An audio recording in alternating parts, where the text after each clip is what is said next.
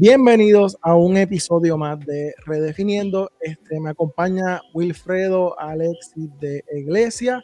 Mi nombre es Alberto Alvarado y tenemos de invitado eh, una vez más en esta serie donde vamos a estar, donde hemos estado hablando sobre el tema de la escatología. Para los que no saben lo que es la escatología, es el final de los tiempos, el estudio, ¿verdad?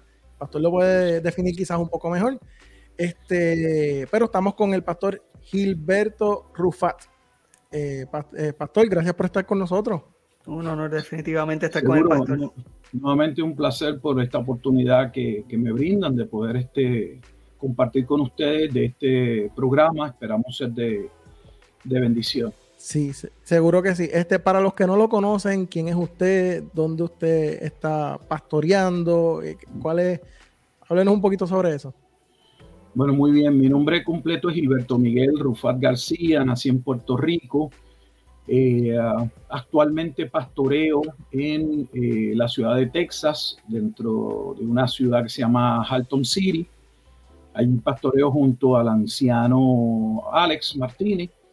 Así que aquí estamos en Texas desde Puerto Rico. Llevamos unos años aquí comencé mis estudios este, teológicos en el Seminario Teológico Bautista de Puerto Rico, la carretera número uno de Cagua, cuando en el caso que yo entré lo que ofrecían era un diploma, del diploma luego entró otro seminario de acreditación, el New Orleans Baptist Theological Seminary, ahí hice un asociado, luego entró otro seminario, el Luther Wright Seminary, en Atlanta, Georgia, y de ahí obtuve eh, mi bachillerato, mi DA, y posteriormente cursé estudios teológicos eh, eh, en el Southwestern Baptist Theological Seminary en la ciudad de Fort Worth, aquí en Texas. Por eso estoy en Texas. Vine a estudiar pensando regresarme a Puerto Rico, pero aquí estoy.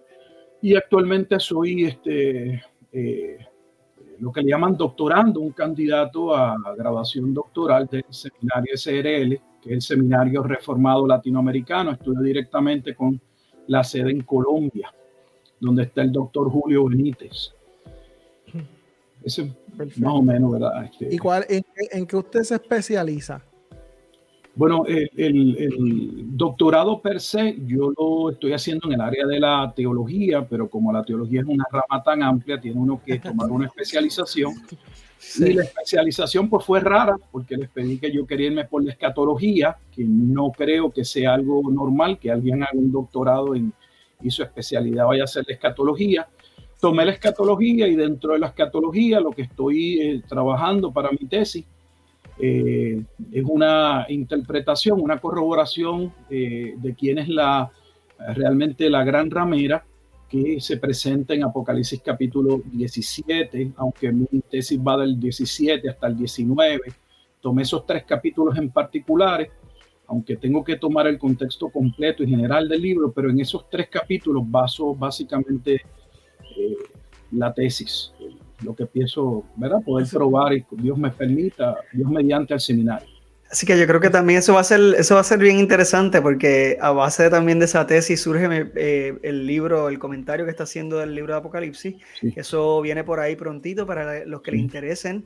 Eh, y, me parece que es muy importante eh, y va a ser una aportación sumamente grande, específicamente para eh, las personas de habla eh, hispana, porque este libro es como muy pocos un, un, comentario completo que va a estar presentando no solamente la interpretación de los pasajes en Apocalipsis, sino que también va a traer un trasfondo histórico de cómo este libro, ¿verdad? Ha sido visto a través de los años por la iglesia, entre otras cosas. Digo, yo estoy parafraseando lo que el mismo pastor me ha comentado.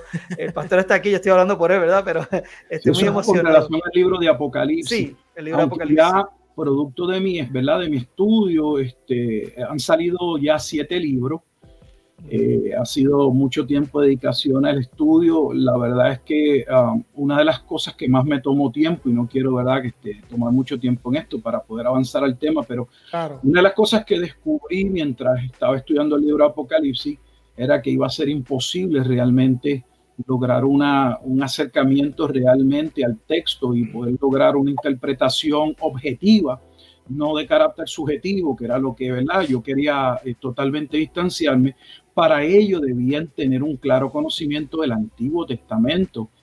Y aunque ah, tengo básicamente ya, cumplo este año 50 años y empecé en el ministerio a los 22 años, bastante temprano, la realidad es que ah, mi conocimiento del Antiguo Testamento era en un sentido bastante general, eh, como explicado, también como parte del sistema dispensacionalista pretribulacionista, esa visión del rapto que yo tenía, que hace una separación entre el Antiguo Testamento y el Nuevo Testamento. Así que como yo veía el Antiguo Testamento como algo básicamente para Israel, uno tiene la tendencia a solo ver el Antiguo Testamento para sacar cuestiones morales, ejemplos, pero no entrar en la profundidad teológica como una base para poder luego comprender la obra que lleva a cabo Jesucristo.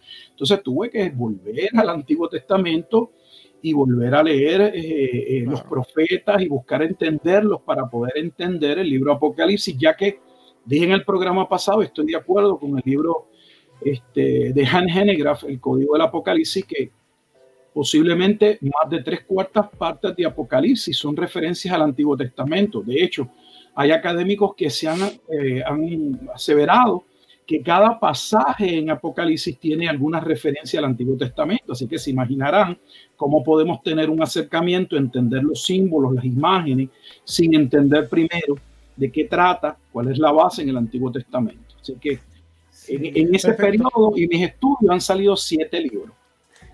Perfecto.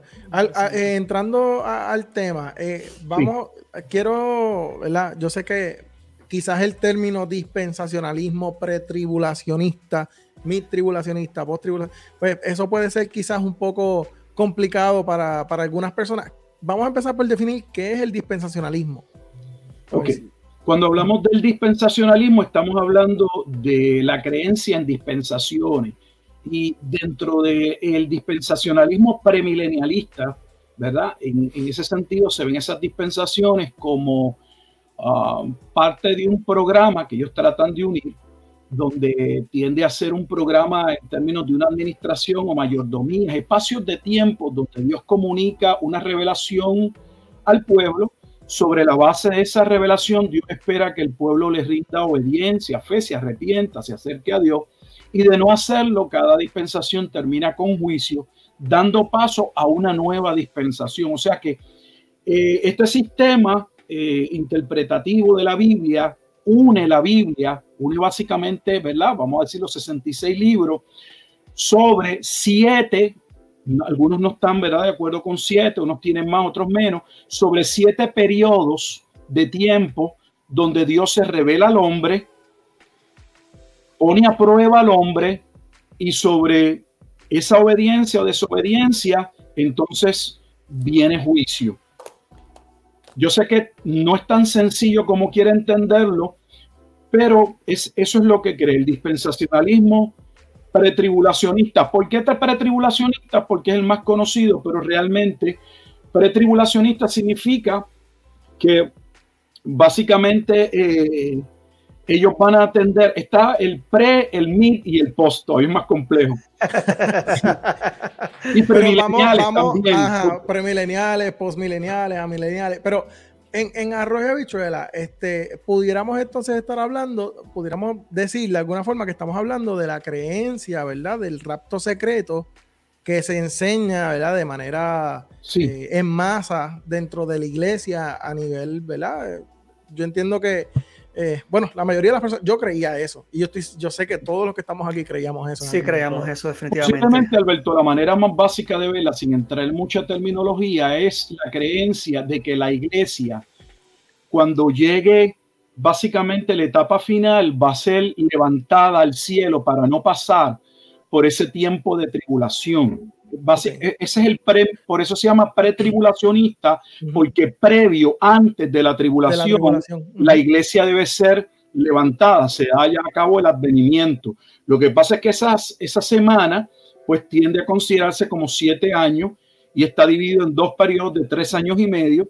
y están aquellos dispensacionalistas que entienden que la iglesia va a ser levantada, pero no al inicio de la tribulación, o sea, al inicio de esos siete años. Sí, eso, era lo, eso, era lo, que a mí me habían enseñado, que eran tres años y medio, entonces venía el rapto y entonces pasaban la, lo que era la gran tribulación. Muy bien. Pues es la posición mi tribulacionista.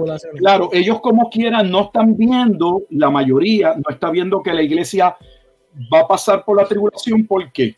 Porque aún los mis tribulacionistas entienden que los primeros tres años y medio son tres años y medio donde Israel entra en un pacto con la figura que se va luego a demostrar o se va a, presentar como el anticristo, pero al inicio no entran en un pacto con ellos.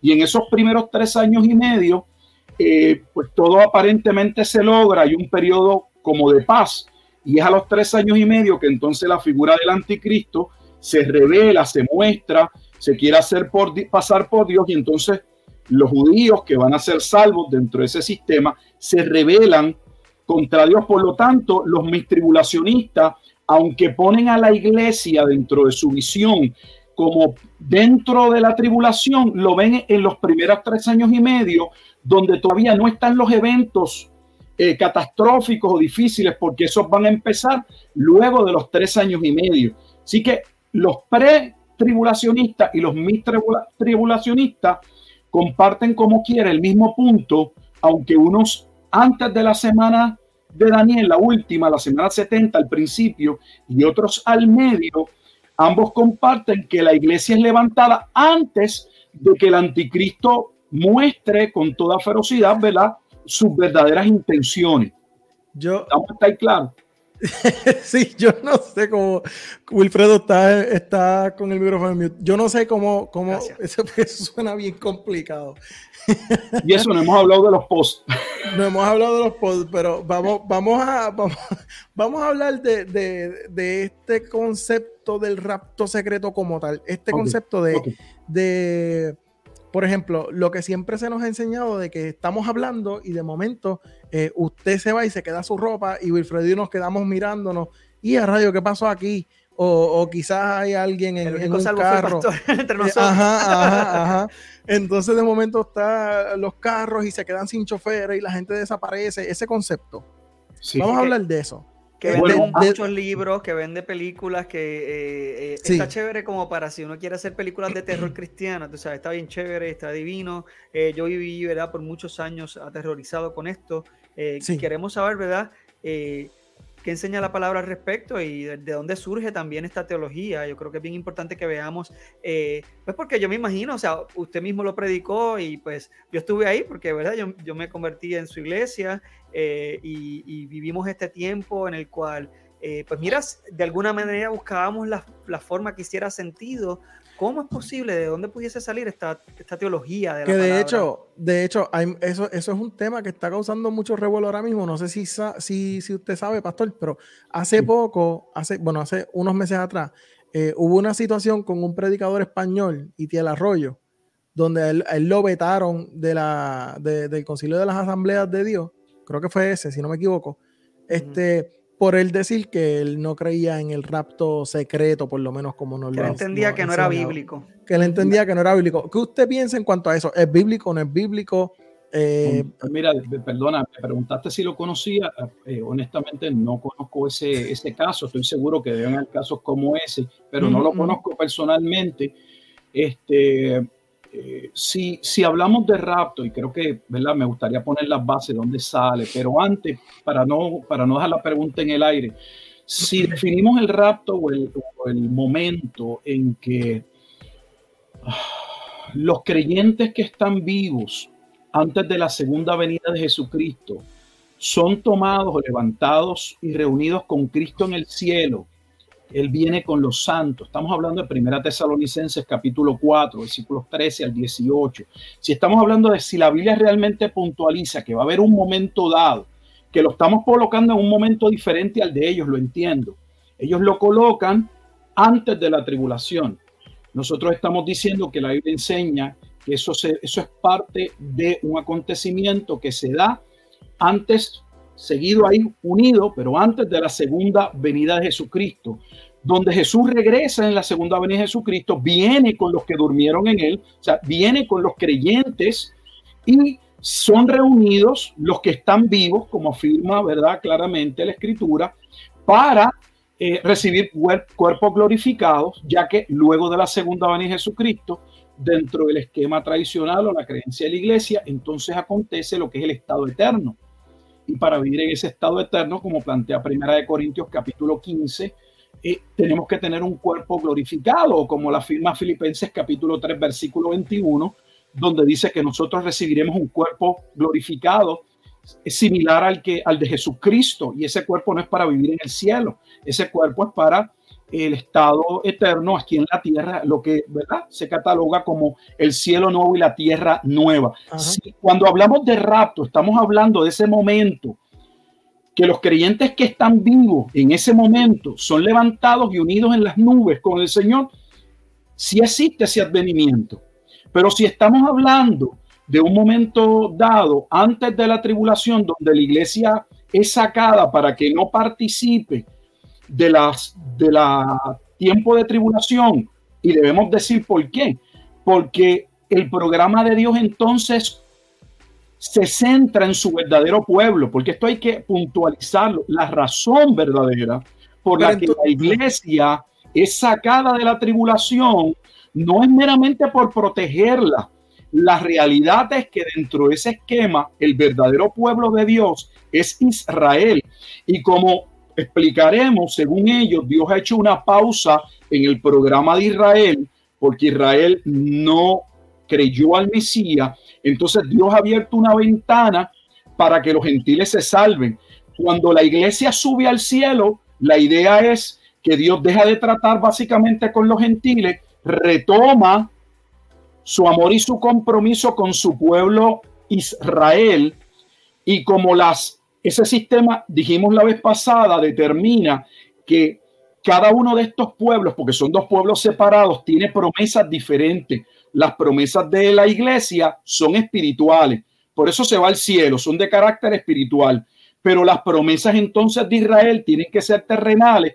Israel se queda para que una parte de Israel sea resucitado, otros van a morir, como claramente se especifica en libros como el profeta Zacarías, donde dos terceras partes perecen según sus propios libros, para dar paso entonces a qué?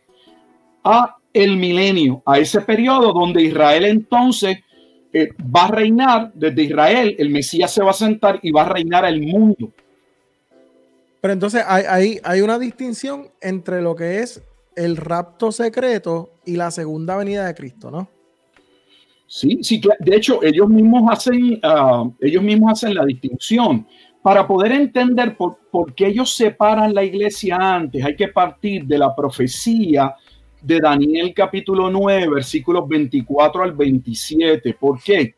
Porque todo este concepto de que falta una semana, que esa semana tiene una duración de siete años, que vienen a ser los mismos siete años de la tribulación, que si somos honestos, Alberto y Wilfredo, cuando leemos el Nuevo Testamento, ¿dónde en el Nuevo Testamento hallamos que hay una tribulación de siete años?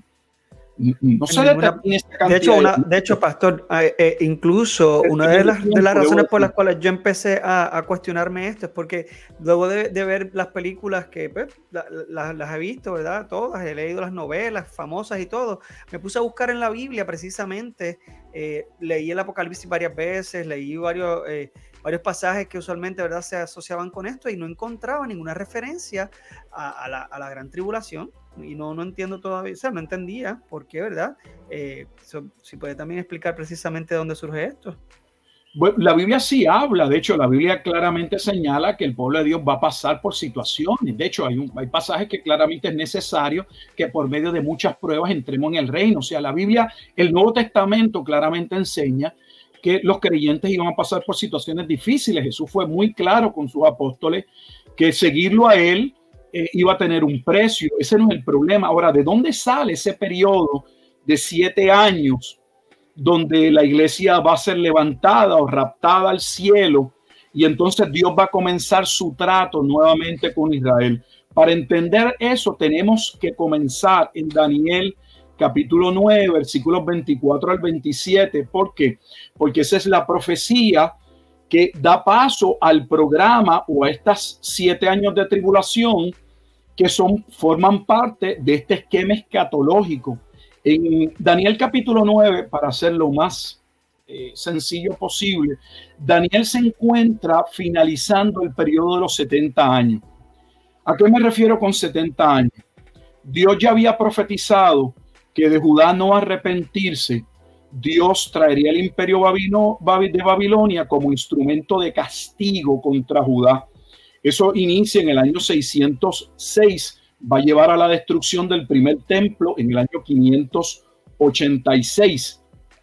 Bueno, ¿qué sucede?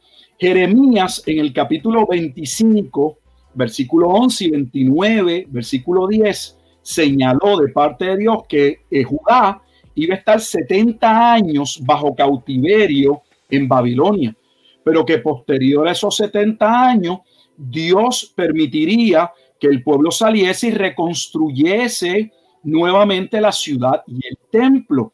Eso sucede cuando en el año 536 eh, los medos y los persas van a llegar, van a destruir a Babilonia los judíos son, forman parte de, los reinos que ellos han esclavizado y el pueblo va a salir. ¿Por qué pongo ese contexto histórico? Porque es necesario. Daniel se encuentra en Daniel capítulo 9 pensando que cuando se cumpla la profecía de Jeremías, después de los 70 años, Israel iba a volver a ser un estado de gloria y Dios eh, iba a trabajar, iba a eliminar sus pecados y Dios le manda al ángel Gabriel para decirle a Daniel, mira Daniel, los 70 años no acaban mi trato con ustedes. Todavía el pueblo continúa en pecado, no entendido, y yo los voy a salvar. Yo realmente voy a hacer una obra gloriosa, que es la obra del nuevo pacto, cuando venga el Mesías príncipe. Por eso es que la profecía habla de la llegada del Mesías príncipe, que no es otra cosa que el heredero prometido a David, según segunda de Samuel, capítulo 7, versículos 14 en adelante, porque a David se le profetizó estando en vida que un día un heredero, alguien de su edad en términos de la carne, vendría a tener un reino eterno. Ese reino eterno es el reino del Mesías, del ungido, del Cristo, son términos sinónimos. Así que Daniel cree que cuando se cumplan los 70 años de Jeremías profetizado, aquí se acabó todo, Dios va a ser glorificado, Israel va a ser rescatado y todo está bien, para encontrarse que Dios le dice, no, yo no he terminado con mi pueblo, porque yo voy a terminar, así inicia la profecía en Daniel capítulo 9, yo voy a terminar la, prevaricación, los pecados de ustedes, eso va a pasar cuando llegue el Mesías. ¿Ve? Y entonces esta semana, e, esta profecía habla de 70 semanas que generalmente el consenso es que duran 490 años. En esa profecía, sin entrar en los detalles, se detalla, se presenta cuándo se debían iniciar, cuándo debía iniciar el conteo para partiendo de ahí contar 490 años y tener una idea de cuándo iba a aparecer el Mesías pero en la profecía se asevera, no se dan todos los detalles, que aunque este Mesías va a venir, va a morir. O sea que la profecía de Daniel 24 al 27 anuncia, como Isaías 53, la muerte del Mesías.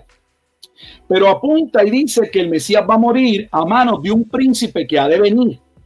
Y de ahí es que algunos eh, señalan que ese príncipe que habrá de venir lo colocan en muchos, en muchos aspectos como que ese príncipe es el anticristo.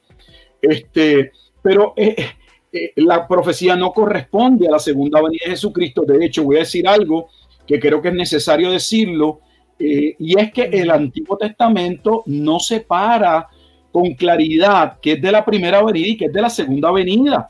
Cualquier estudioso tiene que reconocer y ser honesto de que uno de los problemas que hacen que muchos arribe, arribemos a diferentes posturas es que en el Antiguo Testamento no hay una clara distinción de qué eventos ocurren en la primera venida y qué ocurre en la segunda venida. De hecho, esa distinción es propia del Nuevo Testamento, no del Antiguo Testamento. Querer decir que eh, algo aquí es de la primera venida y que luego es de la segunda venida, con, con toda honestidad, no es correcto. Uno podría decir eso usando como base el Nuevo Testamento para que entonces el Nuevo Testamento nos arroje luz sobre ese evento y luego decir, bueno, de acuerdo al Nuevo Testamento, este evento corresponde a la primera venida y esto va a suceder en la segunda venida. ¿Estamos claros? Entonces, este, el, el, libro de Daniel, por lo menos el capítulo que, del que estamos hablando, no es, no tiene que ver nada entonces con el, por lo menos el rapto. No como tal, pero sí es la base. ¿Por qué? Porque ese es el capítulo que presenta, es, esa es la última semana que según esa posición no se ha cumplido. Dicen que eh, la profecía se cumplió hasta el año 69 con la venida de Jesucristo y que aunque Daniel no lo señala, ellos entienden que de la semana 69 a la 70, eh, el reloj profético de Dios, por eso van a escuchar el reloj profético, profético de Dios, que para ellos Israel, uno, uno, porque es su verdadero pueblo, y segundo, porque ellos establecen que como Jesús le ofreció el reino a Israel, que la Biblia no dice que Jesús vino a ofrecerlo, él vino a establecer su reino, pero como Jesús vino a ofrecerle el reino a Israel y los judíos en términos generales no lo recibieron, entonces Dios lo que hizo fue que puso una pausa, le puso un pare a su programa con relación al pueblo de Israel, nuevamente para entonces abrir un espacio y que los gentiles, que según ellos no formaban parte del plan de Dios, pudiesen ser llamados por medio del Evangelio a salvación.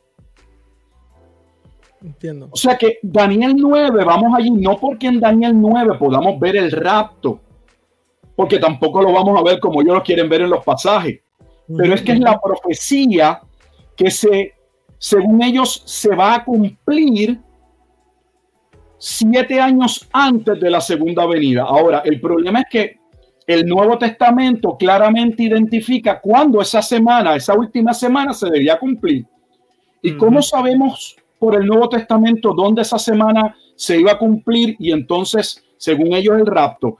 Pues en Mateo 24, ¿por qué hay que ir a Mateo esa 24? Era la, esa era la próxima pregunta que tenía para usted y le iba a decir este, eh, a las personas que están conectadas en la transmisión en vivo, no los que nos están escuchando después, los que están en vivo, eh, si usted tiene alguna pregunta sobre este tema, la puede ir haciendo y la vamos a ir contestando este, más adelante, pero sepan que entonces pueden hacer las preguntas y nosotros entonces vamos a tener un espacio para, poder entrar en eso. Entonces, este pastor le iba a preguntar sobre precisamente sobre Mateo 24. Y ya usted llegó ahí, así que no le tengo que preguntar. Así que siga la. Yo, creo que lo más importante también, antes de que el pastor continúe, eh, yo creo que es bien importante que veamos ahora que lo que el pastor va a hacer referencia es el mismo Jesucristo quien está hablando. Esto no estamos, ¿verdad? No estamos haciendo referencia a ningún otro profeta, ni nada por el estilo, ni ninguno, ni algún apóstol, no estamos... Y aunque déjame decirte algo, Wilfredo, disculpa, en eso te tengo que corregir. Nosotros tendemos a hacer una distinción, no te sientas mal, yo la hacía, pero tendemos a hacer una distinción entre aquí va a hablar Pablo, aquí va a hablar Lucas, aquí es Jesús, y debemos hacerla en qué sentido? En que debemos decir que qué persona es la que está hablando, a qué persona el Espíritu Santo inspiró dentro de un libro, una carta particular para traer a, ¿verdad? Para traer la palabra de Dios al pueblo. Pero cuando hacemos la distinción entre que ahora va a hablar Jesús, es como si estuviésemos diciendo que esa parte es más inspirada que la otra y no toda la palabra de Dios, solo para que, el, que los que nos estén escuchando entiendan que cuando la Biblia dice toda palabra es inspirada por Dios, significa que toda tiene la misma, el mismo peso. No es que porque lo dice Jesús es importante. ¿Está bien? Eso así. Bueno, que sí. ¿Por, qué llegamos a Mateo 24? Que de hecho, de hecho, rapidito, este, eh, el texto, sé que lo vamos a tocar, pero lo, lo digo porque la mayoría de las personas que, que, ¿verdad? que se les enseña o que creen en el rapto secreto, que by the way, para que la gente no se me confunda, el rapto secreto es una cosa, la venida de Cristo es otra. O sea, no, no piensen que porque hay alguien que no cree en el rapto secreto, no cree en la venida. O sea, y eso es algo que, sé que han visto mucho o que, que lo confunde. Así que quiero hacer eh, la distinción. No se está diciendo que Cristo no venga, simplemente es el, el concepto del rapto secreto, una trompeta que suena que nosotros no vamos a saber y, o sea, y, y, y, de momento la gente va a desaparecer. Es ese concepto. Este, eh, ya, que Alberto, perdona, ya que dijiste, realmente la propia, la propia, este, el propio sistema de pensamiento de, de esta escuela del, del, del, rapto plantea que ellos no creen en dos venidas eh, como tal, porque para, para, no verse, para no verse que terminan con tres venidas, o sea, la primera venida en términos de su encarnación, siendo la segunda venida el rapto secreto o el momento en que Jesucristo aparece solo para llevarse a la iglesia. ¿Y por qué dicen que es secreto? Porque es para hacer una distinción dentro de su sistema con lo que acontece en la segunda venida, porque la segunda venida claramente se establece que será visible, o sea que todo el mundo en ese sentido lo va... Todo ojo le verá. Ajá, todos los verá. Entonces, para hacer esa, esa distinción, entonces dice que es secreto, ¿por qué? Porque lo que están diciendo con ellos es que ese evento participa solo la iglesia y que no requiere una manifestación visible de Dios. Jesús no tiene que aparecerse visiblemente. Es que dice que va a estar en una nube, que va a estar en una nube esperando. Solo, solo van a subir los santos y se van a encontrar con él y de ahí, pues, al cielo, ¿verdad? Porque según ellos en ese esquema, y no lo quiero complicar, pues se dan las bodas del Cordero y hay otros eventos que ocurren en el, en, en el cielo. Regresando a Mateo 24, llegamos a Mateo 24, sí, eso era lo que le quería decir, que uno de los textos que usan es este, este texto de que, de que para justificar el rapto, este texto que dice que uno será tomado, o sea, dos estarán en el campo, uno será tomado y el otro será dejado. O sea, es literalmente el aislamiento de, ese comentario. Eh, y sé que lo va a tocar, pero eh, lo, quise eh, decírselo así para que fuera quizás un poco más claro para la gente. Yo sé que usted va a tocar eso ahora, así que es ese texto ¿De qué está hablando? Bueno, vamos con calma. Porque lo primero que tenemos que establecer, no podemos brincar, seguimos que Daniel, 20, que Daniel 9, 24 y 27 guarda una relación con Mateo, lo primero que tenemos que probar es dónde está esa relación. Esa relación, ese vínculo se establece en el versículo 15. Jesús ha estado hablando con sus discípulos y él mismo dice, por tanto, cuando veáis en el lugar santo la abominación desoladora de la que habló el profeta Daniel, el que le entienda, o sea, es Jesús mismo cuando muestra o habla de la antesala de los eventos que iban a mostrar la cercanía del evento, es Jesús mismo quien le va a decir a sus discípulos que esos acontecimientos eh, tenían una clara relación con lo que Daniel había profetizado. Para aquellos que tengan una Biblia normal, pueden ver, y creo que es importante, yo lo veo en mi estudio, que en Daniel capítulo 24, en el versículo 15, no tienen que tener una Biblia de estudio, ustedes van a tener dos referencias a Daniel. Tienen en Daniel, en Mateo, en Mateo, usted dice en Mateo. Estoy en Mateo 24, Exacto, Sí, sí, En Mateo 24, 15 van a haber dos referencias a Daniel.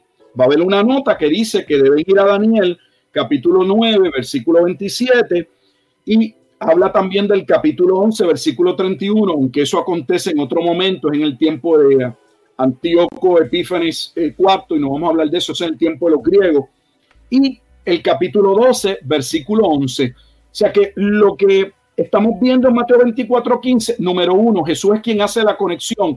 Dice que lo que él está hablando guarda una clara relación con la profecía de Daniel 9.24, eh, 9.24 al 27, y por otro lado, que los pasajes de referencia para estudiarlo eh, se encuentran en Daniel capítulo 9 y el otro importante es en Daniel capítulo 11. ¿Por qué? Porque allí se habla de esa desolación, ese tiempo que vendría sobre el pueblo de Israel, fue profetizado nuevamente dentro de esa profecía en Daniel capítulo 9 principalmente en el versículo 27. Lo que tiene de importancia el Daniel capítulo 12 es que Daniel capítulo 12 vuelve a hablar de la desolación y la une a un momento dado en que eh, el arcángel Miguel va a venir en defensa del pueblo de Dios, lo que encontramos en Apocalipsis capítulo 12. Eh, en Apocalipsis capítulo 12 se establece que el arcángel Miguel va a venir de parte de Dios a obrar en favor del pueblo, como se establece en Hebreos, que hay ángeles que fueron ordenados por Dios para disposición, para el beneficio de aquellos que le darían salvación. En ese momento, en Daniel 12, se habla de que habría una resurrección y esa resurrección a la que se alude en Daniel 12 es el momento en que entonces Dios va a obrar para que ese pueblo muerto, ese valle de huesos secos, Ezequiel 37, reciba la resurrección, o sea, es el momento en el que Dios va a salvar a ese pueblo dentro de la tribulación, que por lo general ese acontecimiento se ve, eh, se, se ve dentro de ese programa luego de los primeros tres años y medio. En algún momento, aunque ninguna escuela, ¿verdad? Todos no están de acuerdo en todo, pero esa es la importancia de Daniel capítulo 24. Mateo. También es importante el capítulo 24 porque ese juicio que Jesús habla de que Jerusalén sería desolada y que el templo sería destruido, Jesús dice que ese evento sería la venida del Hijo del Hombre en las nubes. Ese título del Hijo del Hombre en las nubes también procede de Daniel. O sea que Jesús mismo no solamente nos dirige en Mateo 24, 15 a Daniel 9 y a Daniel 12, sino que al decir que ese juicio al que él está haciendo referencia también se le llamaba la venida del Hijo del Hombre, ese término, el Hijo del Hombre, proviene de Daniel capítulo 7, específicamente versículo 13. O sea que los oyentes, los discípulos, si tenían conocimiento, como debían tener del Antiguo Testamento, entonces sabían que Jesús los estaba colocando en ese momento de desolación que predijo Daniel.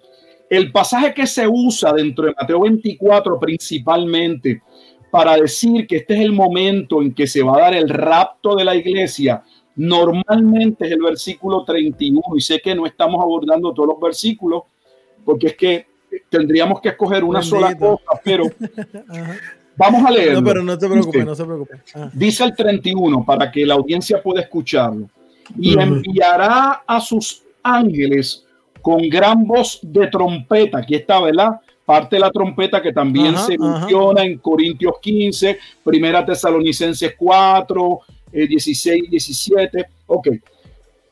Con gran voz de trompeta y juntará sus escogidos de los cuatro vientos desde un extremo del cielo hasta el otro. Entonces, este es uno de los pasajes que en Mateo 24 se utiliza para decir, para indicar que este es el momento en que Jesús viene a sacar a su pueblo. La realidad es que ese, no, esa no es la referencia de Mateo, de ese pasaje no hace referencia al rapto. Lo que está aconteciendo en Mateo 24, 31 era lo que ya había acontecido en el libro de Ezequiel. Ahora tengo que decir algo de Ezequiel. ¿Por qué de Ezequiel? Porque Ezequiel es un sacerdote que va a ir cautivo a Babilonia. O sea, eh, es, eh, este contemporáneo a Daniel y Ezequiel. Dios le va a mostrar el momento en que Judá se va a revelar, no va a seguir la orden de Dios y el primer templo, el primer templo, el que había construido Salomón, sería destruido. Que dicho sea de paso, mencioné en el programa pasado que Flavio Josefo en la tierra de los judíos en el libro número 6, capítulo 4, si mi mente no me falla, él mismo señala que algo que a él, que no era creyente, le llama la atención es que la destrucción del segundo templo, que va a ser destruido por los romanos, ocurre en el 9 de Ab, en el, en el mismo día y mes. Lo que para él era una, un, un, claro, una clara distinción de que Dios estaba mostrándole al pueblo eh, que era quien estaba detrás de lo que había de lo que estaba sucediendo tal y como los profetas lo habían señalado, cosa que Daniel, que perdón, que Josefo los recoge siendo un no creyente, recoge que el pueblo estaba pasando por el juicio de Dios como había sido profetizado por eh, los profetas. ¿Qué tiene que ver Ezequiel? Porque en Ezequiel capítulo 9 se establece que antes de venir del juicio, y ahora viene, ¿por qué la relación con Mateo 24, 31? en Ezequiel capítulo 9 se establece que cuando la gloria de Dios se va del templo, que es lo mismo que tenemos en Mateo 23, ¿qué tenemos en Mateo 23? El momento en que la gloria de Dios, ¿quién es la gloria de Dios? Cristo. Porque Juan capítulo 1, versículo 18 dice, a Dios nadie le ha visto jamás, pero el unigénito Hijo del Padre, Él le ha dado a conocer, Cristo es la gloria de Dios. Cuando la gloria de Dios se va del templo, habiendo dicho aquellos, aquellos juicios que vendrían eh, sobre el pueblo, entonces inmediatamente declara la destrucción o el desolamiento de Jerusalén y del templo. Y eso está en Ezequiel capítulo 9, el pasaje de referencia, donde antes de que Dios envíe eh, la destrucción, que sería en aquel momento histórico usando el imperio babilónico para destruir nuevamente el primer templo, se le dice a, a, Ezequiel en el capítulo 9 y le dijo Jehová, versículo 4, pasa por en medio de la ciudad y por en medio de Jerusalén, ponles una señal en la frente, que es la misma señal o el sello que se habla en Apocalipsis, a los hombres que gimen y que claman a causa de todas las abominaciones que se hacen en medio de ella. Y a los otros, o sea, a los que no iba a salvar, a los que van a pasar por el juicio, dijo, oyéndolo yo, pasad por la ciudad en pos de él y matad. No perdone vuestro ojo, ni tengáis misericordia. Matad a viejos, jóvenes, vírgenes, niños y mujeres, hasta que no quede ninguno. Pero a todo aquel sobre el cual hubiere señal, no os acercaréis. O sea que lo que está recogiendo Mateo 24, 31 es exactamente lo que había sucedido antes de la destrucción del primer templo, que Dios se aseguró que los suyos, los suyos, fuesen señalados, sellados, antes de la destrucción de ese día de la venida del Hijo del Hombre en las nubes. Ahora, regresando a ese término, porque Mateo 24 claramente establece que ese juicio sucedería dentro de la generación de Jesús, pero no todos están de acuerdo porque hay algunos que dicen, bueno, sí, ahí dice que sería en esa generación, pero hay algunos que, ¿verdad?, postulan que sería en la generación que viera aquellos acontecimientos que Jesús previamente señaló. O sea que la generación que viviría esos eventos era la generación que viese el cumplimiento de lo que se eh, postula, se señala en Mateo 24 en los primeros versículos. ¿Cuál es el problema? No solo eh, que todas las veces que en Mateo, se habla de generación, se está hablando de la generación presente. Sería el único pasaje que habla de una generación futura, que podría ser una excepción, pero el pasaje claramente dice sobre esta generación. Pero tenemos maneras de saber que el evento de Daniel tenía que ocurrir dentro de la generación de Jesucristo. ¿Por qué? Porque nuevamente ese evento ligado a Daniel era la venida del Hijo del Hombre. ¿Dónde Jesús dijo? ¿Cuándo Jesús dijo que ese evento ocurriría?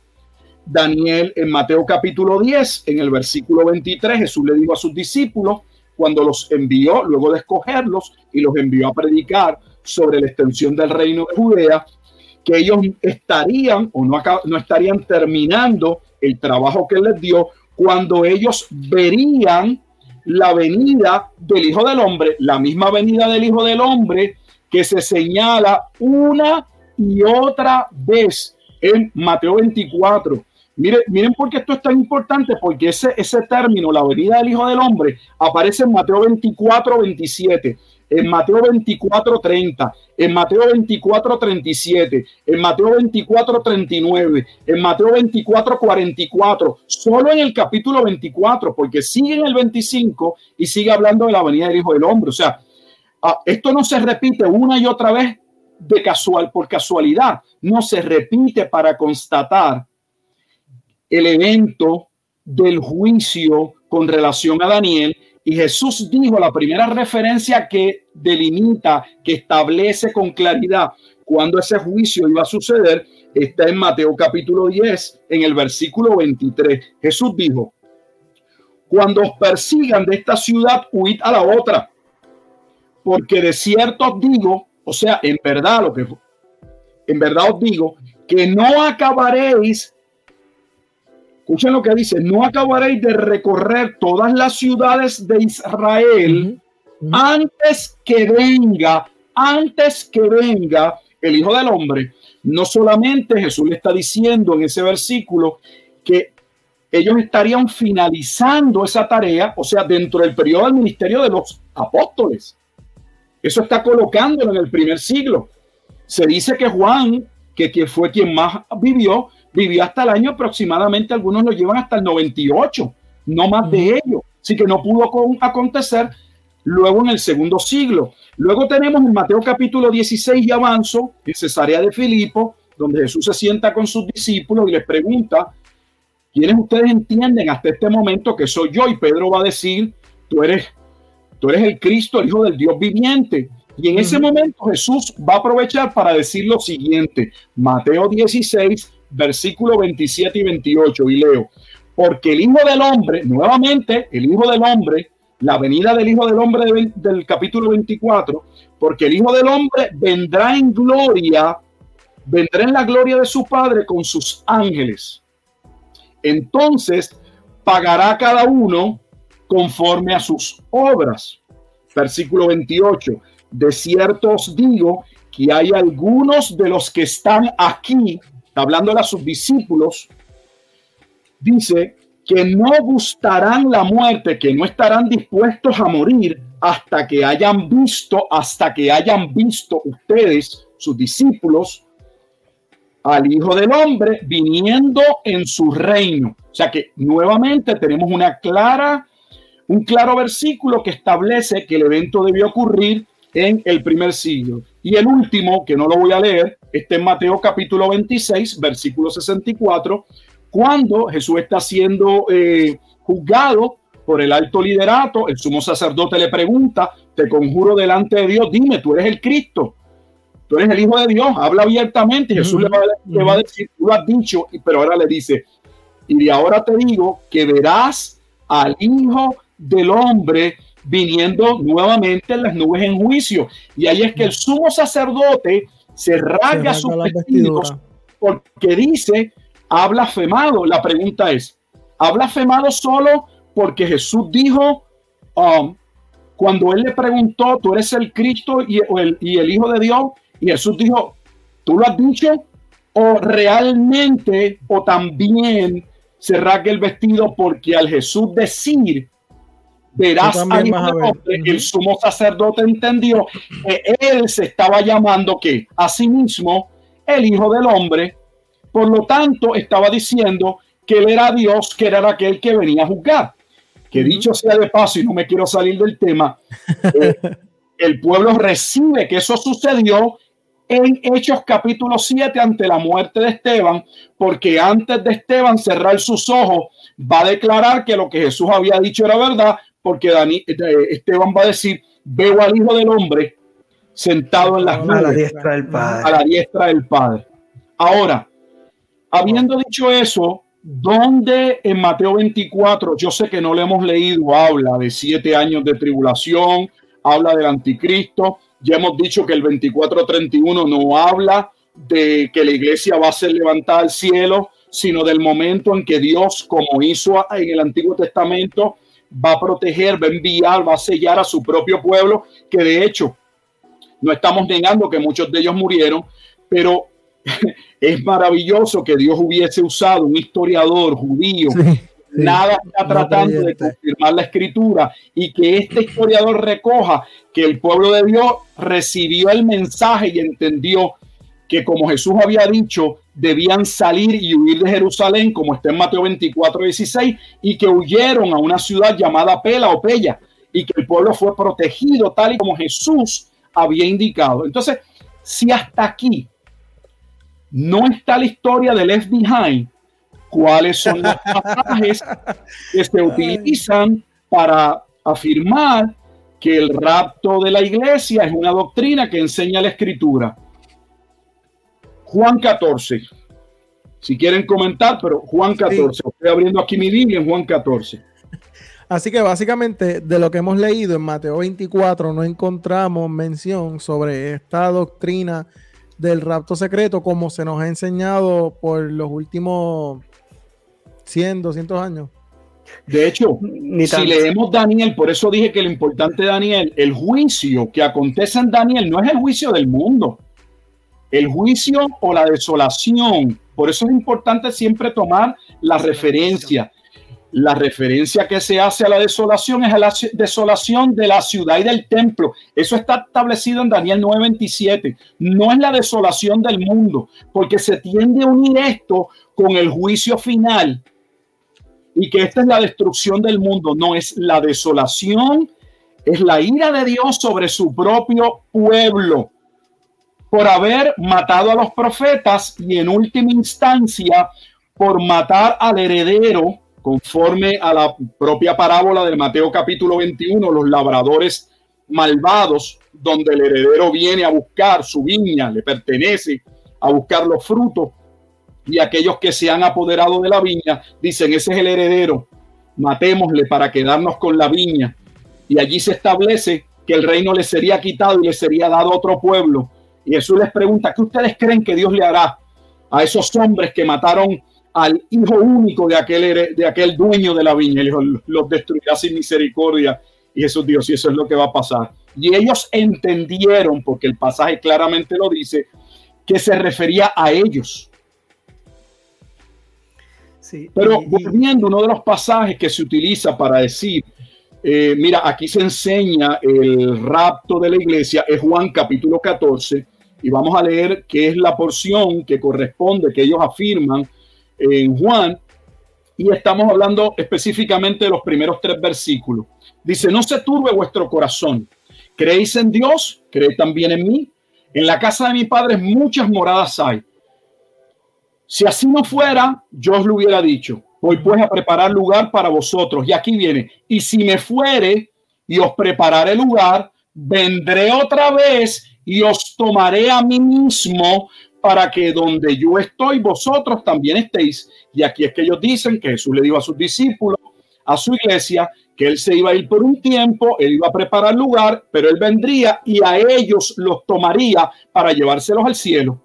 Y este es el pasaje, es uno de los pasajes que es interpretado como que, como que aquí se da el rapto. De hecho, la literatura de ellos establece que los tres pasajes más importantes, porque, ah, por ejemplo, yo conozco más de la doctrina reformada, a John MacArthur, me han preguntado varias veces dónde en el Nuevo Testamento se enseña con claridad la doctrina del rapto y él ha dicho que los tres pasajes que unidos tienen fuerza porque separados no dicen, obviamente no dicen lo que él quiere que diga, es Juan capítulo 14, Primera de Corintios 15, que veremos ya mismo, y Primera Tesalonicenses capítulo 4, versículos 13 al 18. ¿Qué realmente Jesús está diciendo? Porque esto no puede ser interpretado como el rapto. Porque la idea que se da aquí es la idea de que Jesús es ya, ya, eh, Juan ha declarado por medio de Juan el Bautista en el capítulo 3, que Jesús es el esposo de la esposa. Esto es un concepto importante porque el nuevo pacto, los pactos, ese pacto que Dios hace en el Antiguo Testamento, para que el pueblo lo entendiera, Dios lo trajo como un pacto marital. Dios venía a establecer una relación que es lo que vemos en Oseas. El pueblo estaba casado con Dios, adulteró, Dios se divorcia de ese pueblo, pero en Oseas mismo se presenta que posteriormente Dios vendría y entraría en en recasamiento con ese pueblo. Así que cuando hablamos del nuevo pacto, estamos hablando de ese momento en que Dios va a entrar en un nuevo pacto, dando por viejo el segundo, pero no sin los juicios y maldiciones que conlleva o acarrea el pacto, y lo iban a pasar, ese es el juicio de Mateo 24, y es Juan el Bautista quien va a decir cuando sus propios discípulos le dicen, oye Juan, aquel que tú discipulas, ahora la gente va para que él los bautice. Y Juan va a establecer, ah, es necesario que él crezca y que yo mengue, y todavía más va a decir, yo soy el amigo del esposo. Y el amigo del esposo se goza. ¿Por qué? Porque el esposo está entrando y se va a casar. ¿Por qué se refiere a el amigo del esposo? Y me refiero a Juan 3:39. Porque Juan el Bautista está estableciendo no solo que Jesús es el Cordero que quita el pecado del mundo, sino que Jesús es quien viene a cumplir el nuevo pacto. De hecho, lo cumple por medio de su muerte. Es por medio de su muerte que se confirma el nuevo pacto. Por eso se habla de la copa en la Santa Cena del nuevo pacto, por medio de su sangre, porque Dios había dicho, sin derramamiento de sangre no se hace remisión de, pecados, no hay perdón de pecados. Entonces, ¿cuál es el concepto de Juan 14? Yo voy a entrar en pacto con ustedes, pero véanlo en términos de la boda. Y aquí tengo que explicar algo sencillo de cómo se da la boda judía. se da básicamente en dos esferas. Un hombre y una mujer, que básicamente son dos familias, se ponen de acuerdo para que un hombre y una mujer entren en pacto marital. Cuando, cuando entran en ese compromiso, para decirlo de una manera, eso se llama un tiempo de desposorio. Ya dos personas, dos familias han entrado en acuerdo, en acuerdo. Yo te voy a dar tu hijo, tú me vas a dar tu hija y se van a casar. Pero entonces el varón tenía que irse a preparar el lugar para traerse a la esposa. Por eso es que tenemos parábolas en el Nuevo Testamento, varias que hablan de las bodas, que tal vez la más conocida son aquellas que no entraron a fiesta de boda. Porque habla de las bodas? Porque las bodas habla de el nuevo pacto. ¿Y qué sucede? Que Jesús está diciéndole a sus discípulos, yo voy a entrar en una relación de pacto y por un tiempo me voy, pero no los abandono, yo regreso. En, en, ese compromiso se daba una dot, la dote.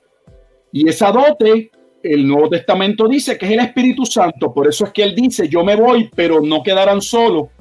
Yo voy a dar certeza de lo que yo voy a cumplir. Y aquí les envío el consolador, el famoso Paracletos aquel que según Efesios capítulo 1, versículos 13 y 14 dice que es la garantía de las arras de nuestra herencia. En otras palabras, era el pago inicial o el compromiso de esas dos familias de que ese varón vendría ciertamente a casarse con esa mujer. Así que Juan 14 solo está describiendo el momento en que Jesús se va y luego viene para consumar el matrimonio, porque el matrimonio no se consumaba hasta el día de la boda, final, cuando el esposo venía, y el momento en que entonces se daba la fiesta y ese hombre y esa mujer por primera vez se unían, ¿verdad? En una sola carne. Para que la audiencia nos entienda, esta es la razón por la cual, para que entiendan, cuando José y María, José piensa separarse de María porque María le confiesa que va a estar embarazada, pero dice, pero tú y yo estamos comprometidos, yo no, yo no te he tocado, ¿cómo es que tú puedes estar ¿Qué está pasando aquí? dice que José quería secretamente dejarla, ¿por qué? Porque él sabía que romper aquello para los efectos ya estaban casados en un sentido conforme a la ley, solo que no se había consumado. Yo sé que es mucha información, pero esa es la razón por la cual en Apocalipsis capítulo 19, no es hasta el capítulo 19, y repito, hasta el 19 que se dan las bodas del Cordero. Ellos dicen que es en Apocalipsis capítulo 4 que la iglesia sube al cielo cuando a Juan se le dice, sube acá y te mostraré las cosas que han de ocurrir luego de esta. Y ellos dicen que eso representa el rapto de la iglesia. O, sea, o sea que... Sí. No, o sea, para, para, recapitular esa parte, o sea, que quiere decir que, que no, no hay tal cosa como que viene un rapto secreto, entonces hay unas bodas, entonces regresan, entonces, ¿me entiendes? Eso no, entonces. en, Juan capítulo 14, para empezar, no se habla de la tribulación de siete años. Aquí no aparece el anticristo. Aquí en ningún lugar dice que la iglesia se reúne en el aire. O sea, toda la historia de la película eh, de Dejados Atrás no está en Lucas capítulo, en, perdón, en Juan capítulo 14. Si somos honestos, no está. en Mateo 24 tampoco.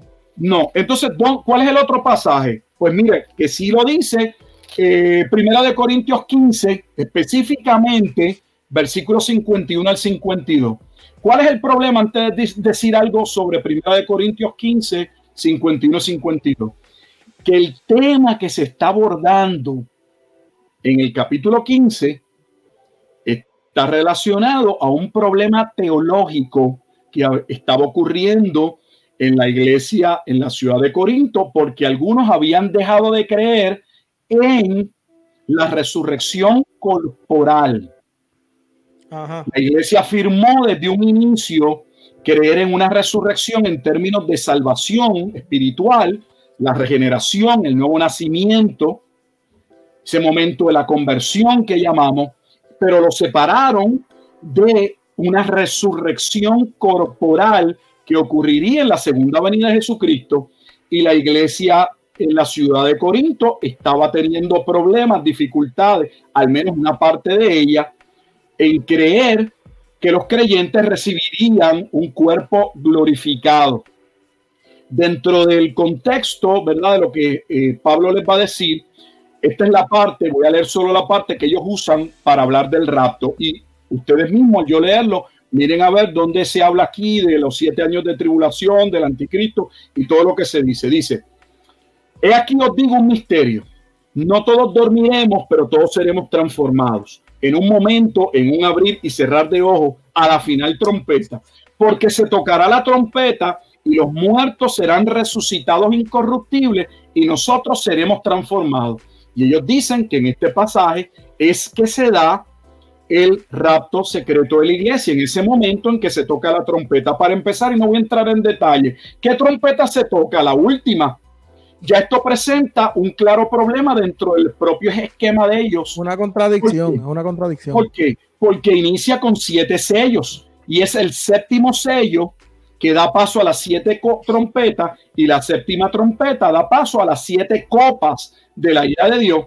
Si estamos hablando de, eh, como ellos afirman, de ser literales, y aquí tomamos la séptima trompeta o la última trompeta como refiriéndose a las trompetas de Apocalipsis, estaríamos diciendo, para empezar, que la iglesia entonces pasa por la tribulación, porque las trompetas forman parte de los juicios en la tribulación tienen un problema. Pues entonces, ¿cómo la iglesia se fue en Apocalipsis capítulo 4?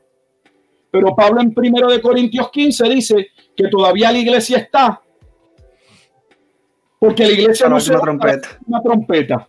No solo quiero que sea complejo, complejo porque es mucho más, pero para que la audiencia entienda que se afirman cosas y hemos escuchado cosas que aunque parecen muy contundentes o suelen creíbles o sean repetidas o tu pastor favorito y el libro que tú te, leíste eh, lo afirme, no se sostienen en el rigor realmente de un estudio serio de la escritura. Punto. Y tenemos que, ser hay que hay que, hay que, eso es un, punto importante a resaltar, que cualquier libro que se lea o cualquier fuente que se use, a fin de cuentas, realmente la autoridad es la Biblia.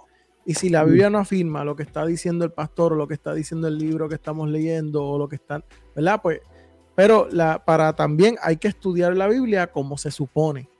Que tampoco es que, por eso es importante que nosotros siempre lo decimos en todos los episodios, educarse y estudiar sobre este tipo de temas.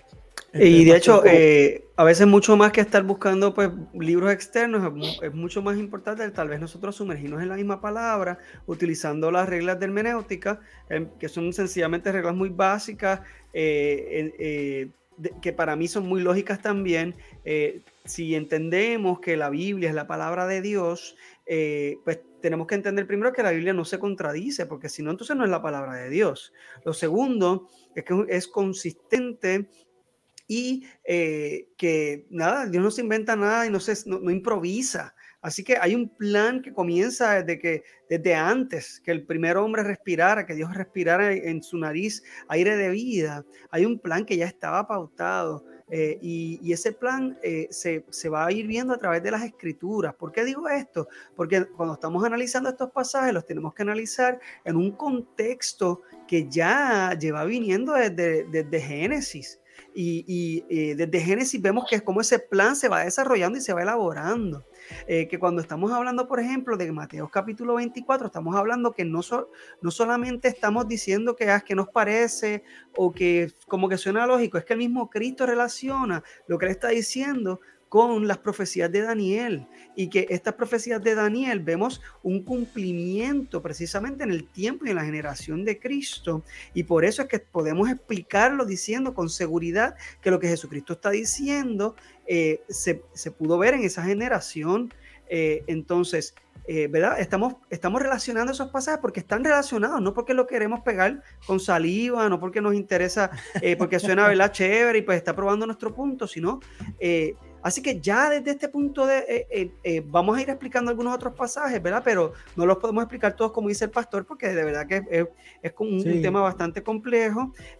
sin embargo, lo que queremos es que vayan viendo a través de la palabra y las escrituras lo que la, misma escritura está diciendo.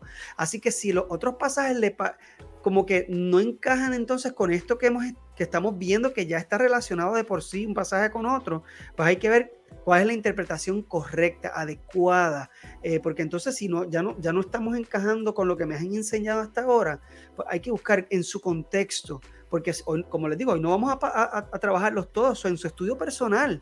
Comience a ver cómo se relaciona ese pasaje verdaderamente con el resto de la carta que usted está leyendo o el libro que esté leyendo de la Biblia. Eh, eh, interpretemos esos pasajes a la luz de otros pasajes que estén hablando de cosas parecidas, son consistentes, eh, etcétera, ¿verdad? Esas son cosas que, ¿verdad? Eh, es importante que tomemos en consideración, pues, Tori, disculpe que haya interrumpido su línea de pensamiento, pero es, importante que problema. Esto... Voy a continuar, pero para abonar a lo mismo que dijiste, yo creo, me parece que la audiencia debe saber, si no lo saben, que cuando se ataca la persona de Jesús, se ataca precisamente sobre la escatología.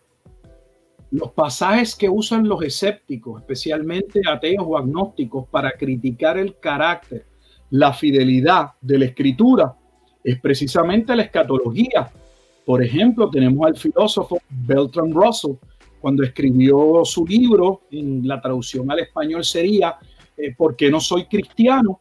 Él mismo va a decir que él no puede ser cristiano porque Jesús falló, porque Jesús mintió, porque Jesús vaticinó y habló de un evento, le dijo a sus discípulos que él iba a venir en su tiempo y no vino.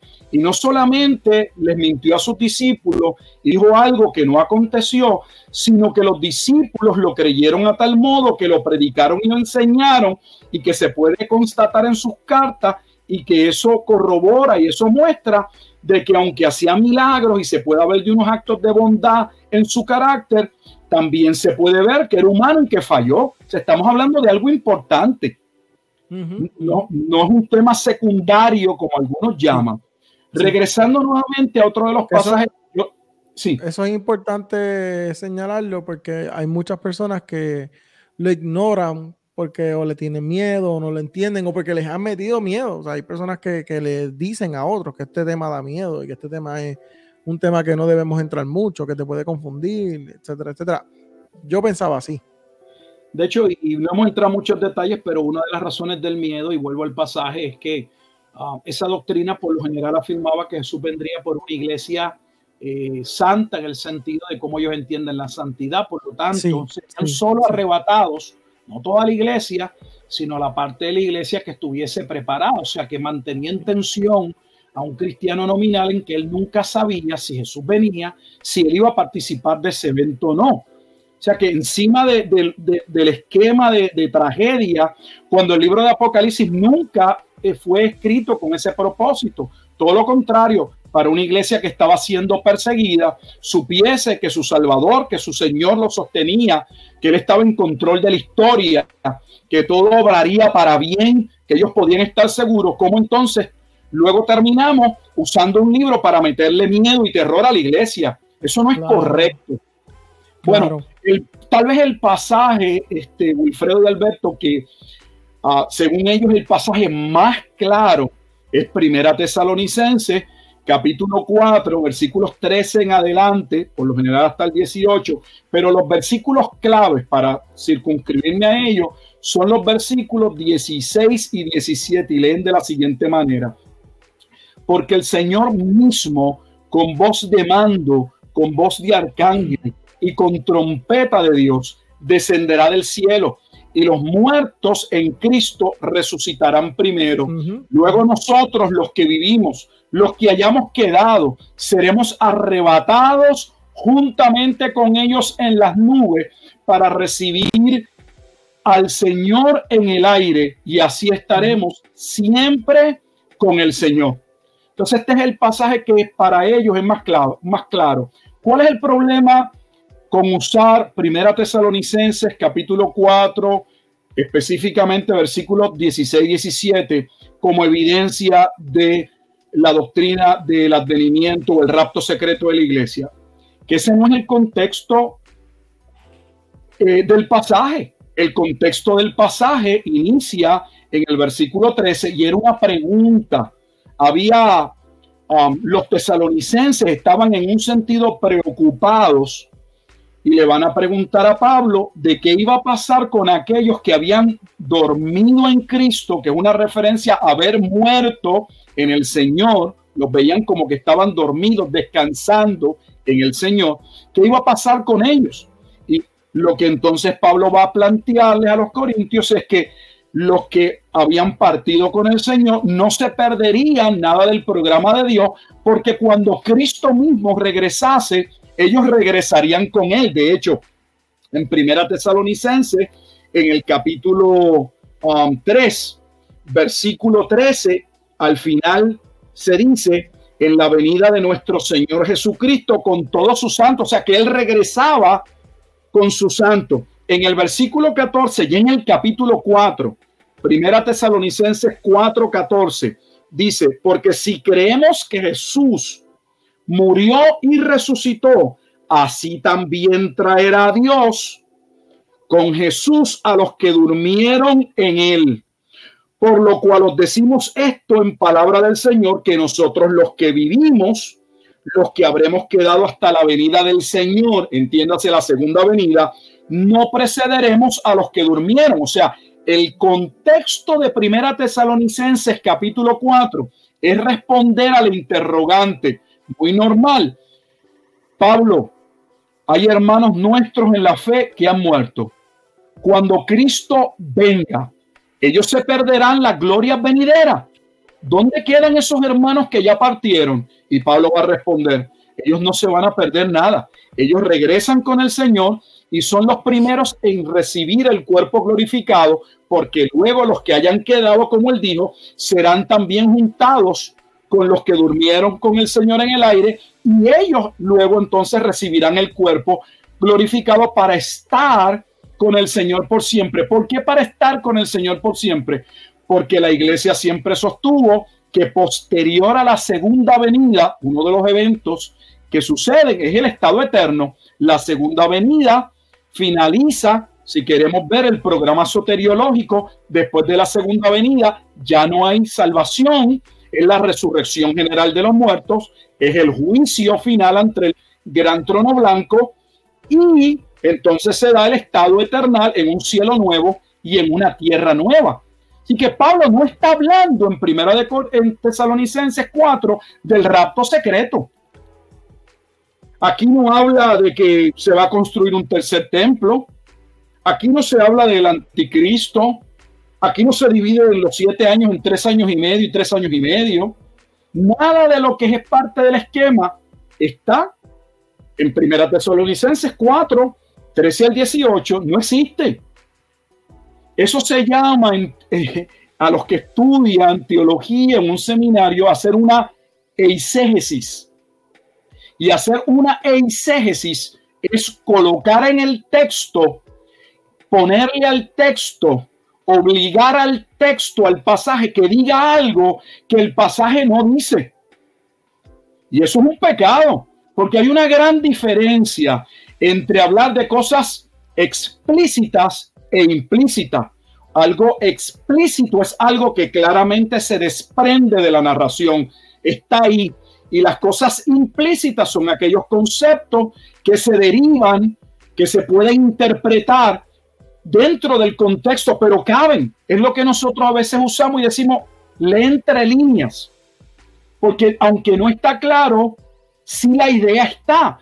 Pero esa idea. Esa idea es totalmente impuesta, colocada. Y eso no se hace. Eh, eh, eso no se hace. Eso es, lo que han hecho es coger todos estos pasajes y han construido una, una, los han entretejido para montar una, una camisa, un, un, armazón, y eso le llaman la teoría del rapto secreto, pero eh, de eso no habla la escritura. De hecho, sus propios los propios premilenialistas postribulacionistas, que no hablamos al principio, son aquellos que postulan que ellos no se pueden considerar premileniales ni, ni tribulacionistas, porque ellos entienden que la Biblia claramente afirma que la iglesia pasa por la tribulación, por lo tanto ellos no ven eso que ellos hablan de que la iglesia es sacada siete años antes de la tribulación.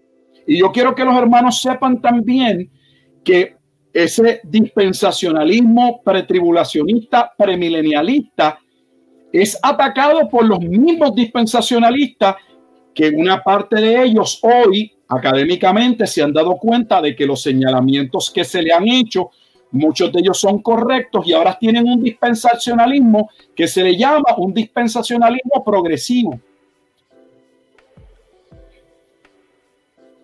Porque reconocen que ese sistema ha dicho cosas que no se sostienen bíblicamente. Doy un ejemplo rápido.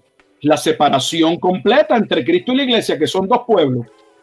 Pero primero que hace Pablo siendo un judío en Efesios capítulo 2 y 3 decir que esa distinción no se puede hacer porque Cristo quitó la pared divisoria que había entre esos dos pueblos y de dos pueblos hizo uno.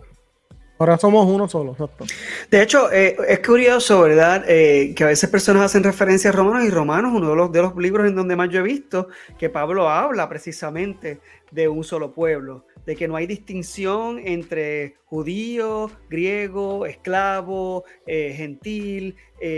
y, es, importante que ahí vemos que no se está haciendo distinción del pueblo cristiano y el pueblo judío como pueblo de Dios. Pueblo de Dios es, está unido y están todos bajo la misma bandera, bajo la sangre de Cristo, aquellos que han sido sellados con el Espíritu Santo eh, al, haber sido redimidos por Cristo. Eh, así que ya aquí no importa eh, la circuncisión o la incircuncisión, que es lo que Pablo está utilizando para representar el, si eres judío de sangre o si e, te has unido al pueblo por la sangre de Cristo, que viene siendo lo mismo, porque a la misma vez Pablo constantemente incluso atacó que se quisiera judaizar al cristianismo, lo que quiere decir entonces que el que tú seas judío hijo de Abraham no te hace parte de ese pueblo. Eh, o sea, que estamos, volvemos a lo mismo, tenemos que utilizar los pasajes de otros, otros pasajes, ¿verdad? Que hablan de este tema para entender que la Biblia, eh, precisamente las cartas eh, eh, en el Nuevo Testamento no hacen distinción de un pueblo judío versus el pueblo de cristiano como pueblo de Dios, sino que el pueblo de Dios incluye, ¿verdad? Tanto sea, sea, judío o, o sea gentil de cualquier este lugar del mundo, todo aquel que cree en Cristo ya es parte de ese pueblo de Dios y se une entonces a esa promesa que entonces el Padre le hizo aún hasta allá a Abraham en, en, en, Génesis. Perdón, pastor, continúe. Sí. Me, me, gustaría entrar a algunas preguntas, si está bien, con... Muy bien, súper. Perfecto. Este, una pregunta que están haciendo, ¿verdad? Que hicieron. Eh, Jocelyn pregunta, mi pregunta es, ¿cuáles son las señales específicas que debemos tomar en cuenta para saber que estamos en los últimos tiempos? Ese es un tema que ojalá, eh, ¿verdad? Si gustan podemos tocarlo, que es lo que llamamos los últimos tiempos. Porque bíblicamente los últimos tiempos eran los tiempos cercanos al cumplimiento de la profecía y al fin del antiguo pacto. Déjenme darle un pasaje para que ustedes vean lo que estoy hablando. Voy solamente a citar uno. Hebreos capítulo 1, versículo 1 y 2. El, el importante es el 2. Dice, Dios habiendo hablado muchas veces y de muchas maneras en los postreros tiempos a los padres por los profetas, en estos postreros días, hablando en el, en el tiempo de, en estos postreros días, nos ha hablado por el Hijo, a quien constituyó heredero de todo y por quien asimismo hizo el universo. Entonces los postreros días eran los últimos días que acontecerían que llevarían a la destrucción o a la desolación de Jerusalén y del templo para dar paso a el nuevo pacto o el reino, a ese programa de salvación donde entonces el evangelio no se iba a circunscribir como en Mateo 10, 23 a la región de Judea, sino que ahora como en Mateo 28, esa primera comisión se expande Jesús le va a decir, este evangelio tiene que llegar al mundo. O sea que los postreros tiempos realmente eran los postreros días del cierre del antiguo pacto. No, Jesús no nos dejó indicaciones de la segunda venida, por eso es que la segunda venida claramente es establecido que nadie sabe el día ni la hora. Los acontecimientos que señalan Mateo 24 como presagios, como eventos que debían claramente señalar que estaban cercanos a la profecía de Daniel, que ya hablamos. Sí, allí hay unas referencias a que iban a ocurrir guerra, se iban a levantar falsos cristos, todo aquello eran señales de aquel juicio. no de lo que va a acontecer en la segunda venida. La segunda venida, nadie el día ni nadie lo sabe. El llamado siempre ha sido a estar preparados. A estar preparados, exactamente. Ok, eh, próxima pregunta. Eh, todo el mundo quiere saber cuál es la posición del pastor. bueno, todo depende. Por ejemplo, ¿y por qué depende? Yo me considero un preterista parcial en términos de la profecía. Ahí en el preterismo es la posición que entiende que parte de la profecía tuvo cumplimiento. Están los, los, preteristas completos, el que entienden que todo se cumplió. Hasta la segunda venida se cumplió. Yo no creo que la segunda venida se ha cumplido, pero sí creo que hay una parte de esa profecía que tenía relación directa, como la profecía de Daniel 9:24, 27, con un tiempo de desolación o juicio directamente contra su pueblo. Mira, yo se lo muestro en el mismo Mateo 24. Si el juicio de Mateo 24 es un juicio general, ¿cómo puede escapar uno huyendo de Jerusalén? Yo no vivo en Jerusalén. Exacto. Si ese es el juicio del fin del mundo, si ese es el juicio del fin del mundo, ¿Qué significado tiene si una mujer estaba embarazada o no? Pues si es el fin del mundo. Ah, pero si se trata de que ese era el momento en que debían salir de Jerusalén, una mujer embarazada le iba a pasar difícil. Sería difícil, como fue difícil para María cuando tuvo que cumplir el edicto romano para viajar a la ciudad. A eso se refiere. Así que desde el punto de vista de la profecía, yo entiendo que hay una parte, la parte que correspondía al juicio del cierre del antiguo pacto. No podemos tener un antiguo pacto que dé paso al nuevo pacto como si aquí no hubiese pasado nada, porque Deuteronomios capítulo 28 claramente establecía los juicios y las maldiciones por violación de pacto. Y ese cierre del antiguo pacto es un juicio contra Israel. Ahora, desde el punto de vista milenial, ¿dónde veo el milenio? ¿Cuál es el propósito del milenio? ¿Cuánto dura el milenio? Yo me considero a milenial. O sea, no veo que el milenio represente mil años exactos, sino que el milenio representa el periodo posterior al juicio de Jerusalén, cierre del antiguo pacto que da inicio formalmente con las bodas del Cordero al establecimiento del nuevo pacto que va más allá de Jerusalén, va un mensaje que tiene que ser profetizado y se tiene que alcanzar a todas las naciones. ¿Hasta dónde? Hasta el punto que Dios no nos ha dicho, cuando Él regrese en su segunda venida, la puerta del arca se cierra y ya no haya más oportunidades de salvación. ¿Cuáles son los tres eventos que acompañan principalmente la segunda venida? la resurrección general de todos los muertos, el juicio ante el gran trono blanco, cielo nuevo y tierra nueva, o el estado eterno. Eso no ha ocurrido. Sin embargo, hay preteristas completos que entienden que toda la profecía se cumplió en el año 70. Yo no lo veo de esa manera. Uno puede ser amilenialista y ser preterista parcial.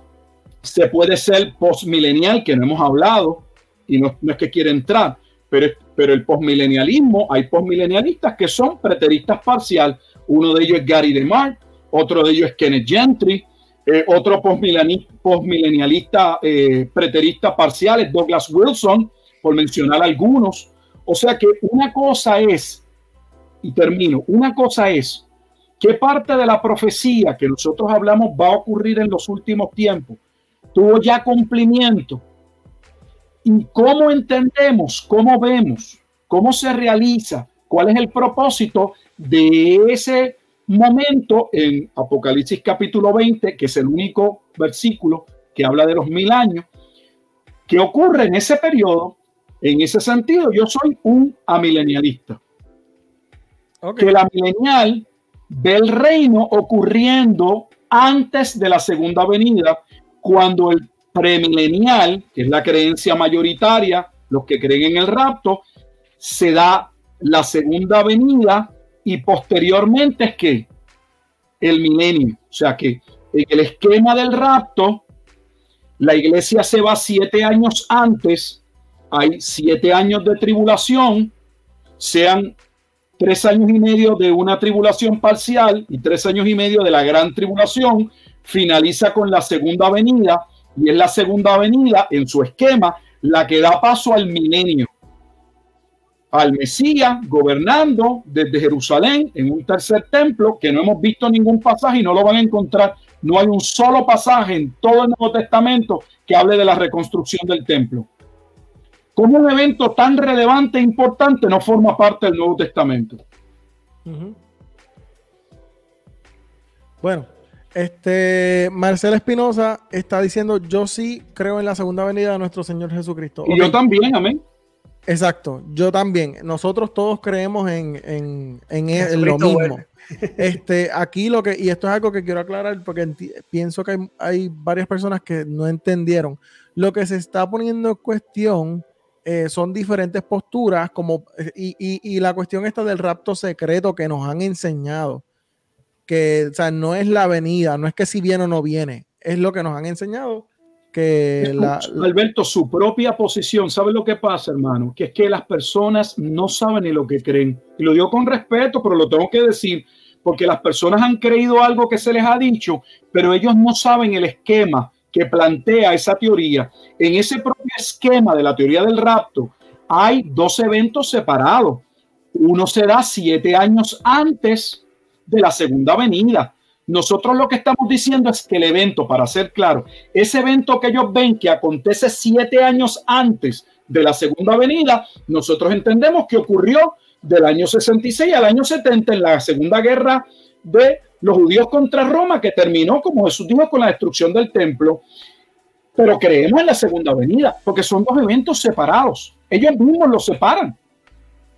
Uno está separado siete años antes y el segundo se da siete años después, siendo el primero el rapto y siendo el segundo la segunda venida. O sea, en su propio esquema están separados.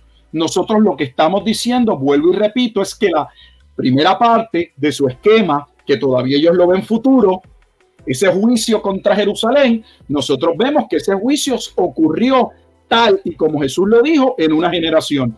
Y no solo porque la Biblia lo dice, que es la parte más importante, sino porque hay evidencia externa de que ese juicio ocurrió.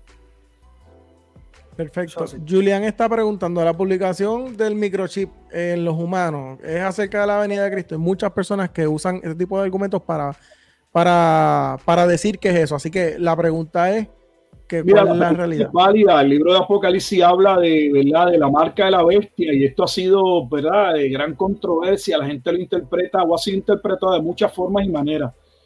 Eh, la realidad es que el libro de Apocalipsis hace diferentes antítesis, o sea, comparaciones. Déjame resumir.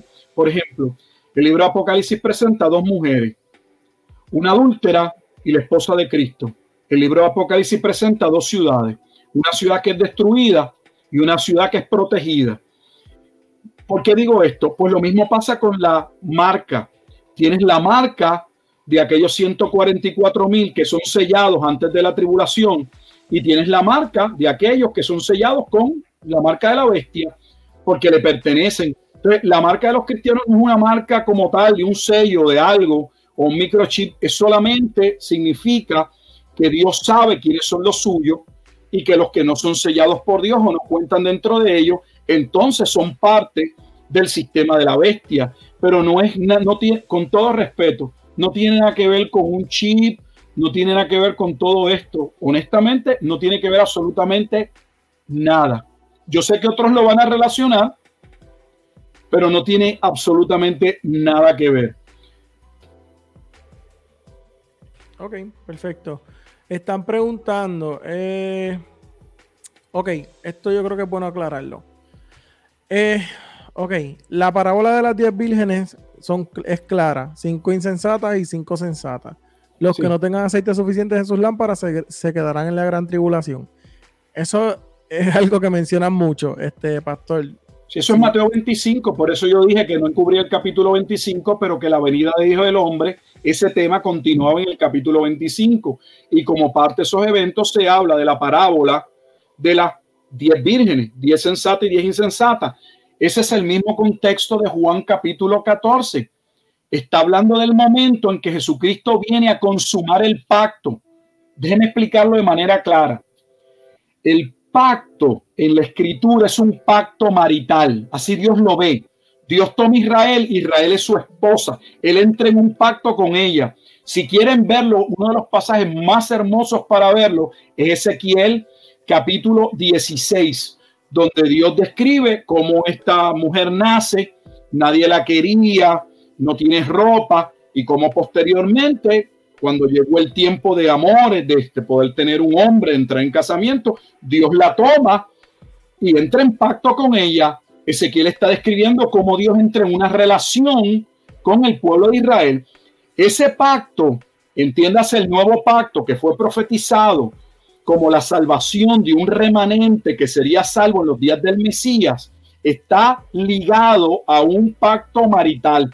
En la muerte, por medio de la muerte, Cristo entra en ese nuevo pacto, porque ese nuevo pacto tenía que ser confirmado con sangre.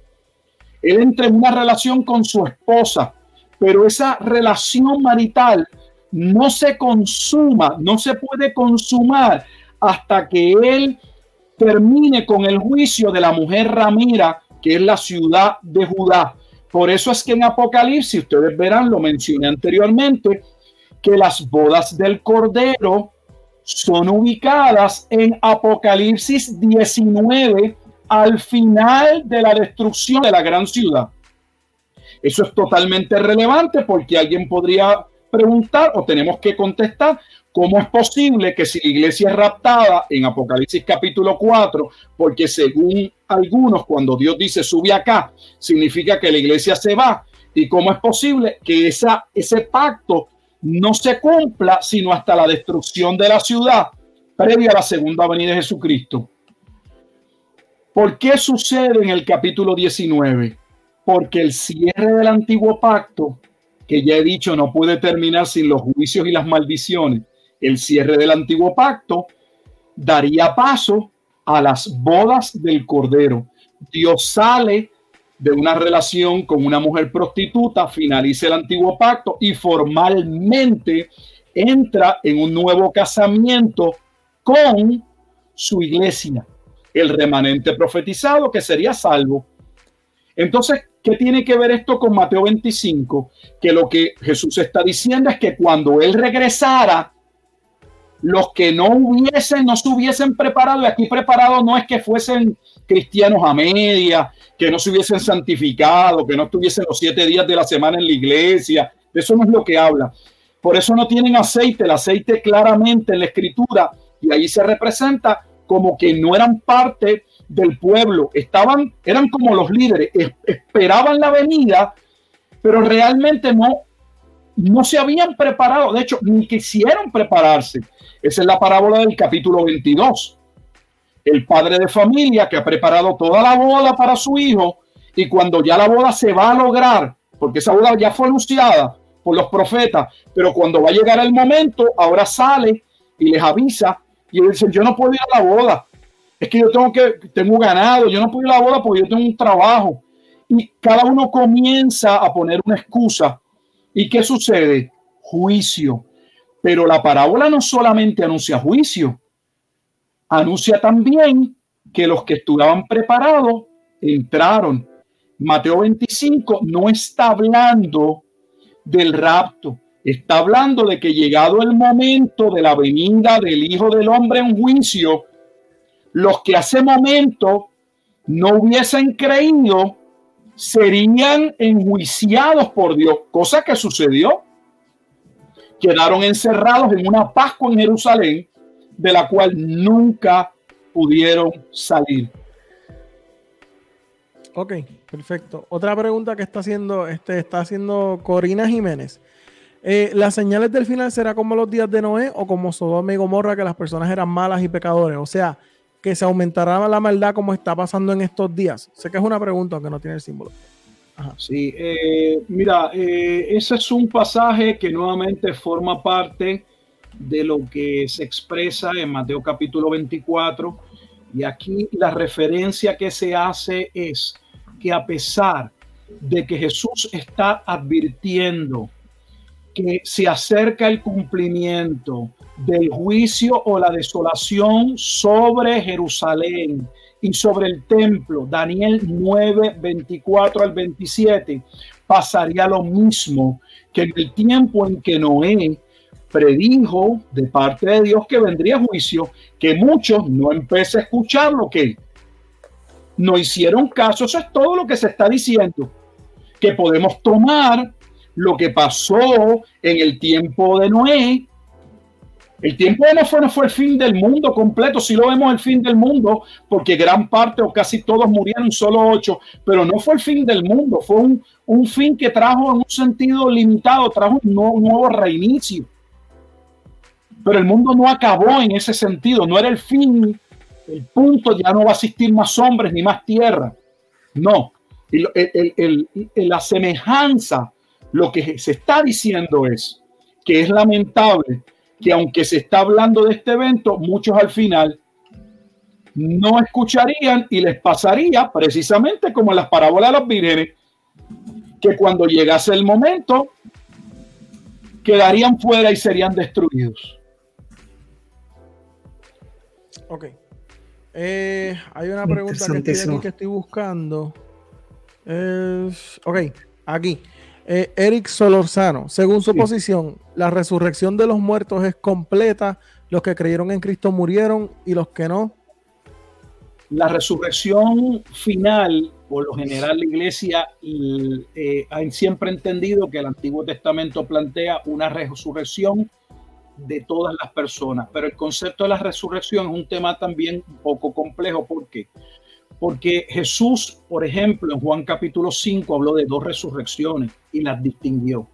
Una resurrección que representa, digamos, la regeneración, la conversión, eh, el nuevo nacimiento. Juan capítulo 3, el momento en que eh, la persona viene al conocimiento de la verdad y arrepentimiento, hay fe en Cristo. Esa resurrección se plantea en la escritura como salvación, estar muertos, Efesios 2, estábamos muertos en delitos y pecados y fuimos que resucitados con Cristo, pero se habla de una resurrección general como en Daniel capítulo 12 y la Biblia realmente plantea que todos creyentes y no creyentes van a resucitar, solo que unos a resurrección de vida y unos a resurrección de condenación.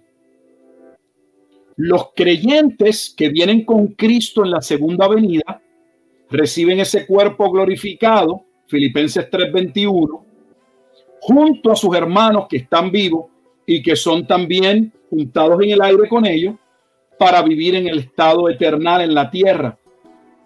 No sé si contesto la pregunta, o sea, eh, la Biblia plantea más allá de lo que nosotros enfocamos, yo lo entiendo, porque nosotros como iglesia enfatizamos el evento de la iglesia, nuestra esperanza, que vamos a resucitar.